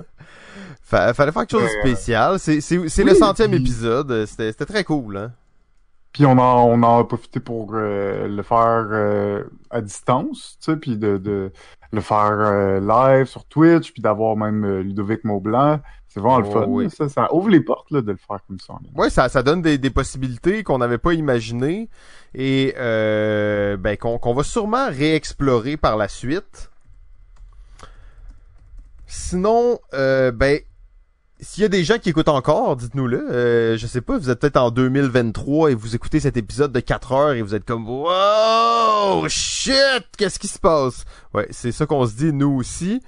Euh, parce que c'est quand même un, un épopée de, de faire ça one shot comme ça. C'est, pas facile, mais euh, c'était quand même agréable. Euh, c'était surtout aussi la fin de la saison 7 de Balado Ludique. Alors, une autre épopée qui aura été sous le signe euh, de la COVID-19. Euh, Donc, une expérience à toute épreuve. Donc, euh, GF, on, on se revoit prochainement. On sait pas exactement quand pour la saison 8. Ça, on va prendre une pause bien méritée. On a travaillé fort. On va continuer quelques lives. Euh, on va annoncer ça dans, dans les prochains jours. Là, on, va, on va revoir notre horaire de live. On va essayer de voir qu'est-ce qu'on peut faire avec ça.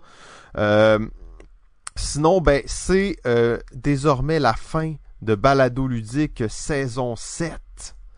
Alors, on va prendre ça, comme on a dit, une petite pause, réviser un peu notre plan de match. Euh, on va continuer des Twitch. Sinon, on remercie nos Patreons. C'est euh, vraiment, vous êtes d'une aide incommensurable. On remercie les gens qui nous euh, qui nous supportent aussi sur Twitch, qui nous font des donations. On a notre dernier abonné en liste, So Ronry. Merci beaucoup. Top donateur, Simon Fan. Merci beaucoup. C'est très agréable. Et euh, ben, sans plus attendre, on sait que c'est un épisode quand même assez marquant. Euh, mais on vous revient le plus vite possible et on espère qu'on sera dans d'autres circonstances. Euh, Sur ce GF, je pense qu'on se l'est dit quand même souvent ces temps-ci, mais je vais te le dire une autre fois. Ciao! Ciao, monde. À bientôt. À bientôt.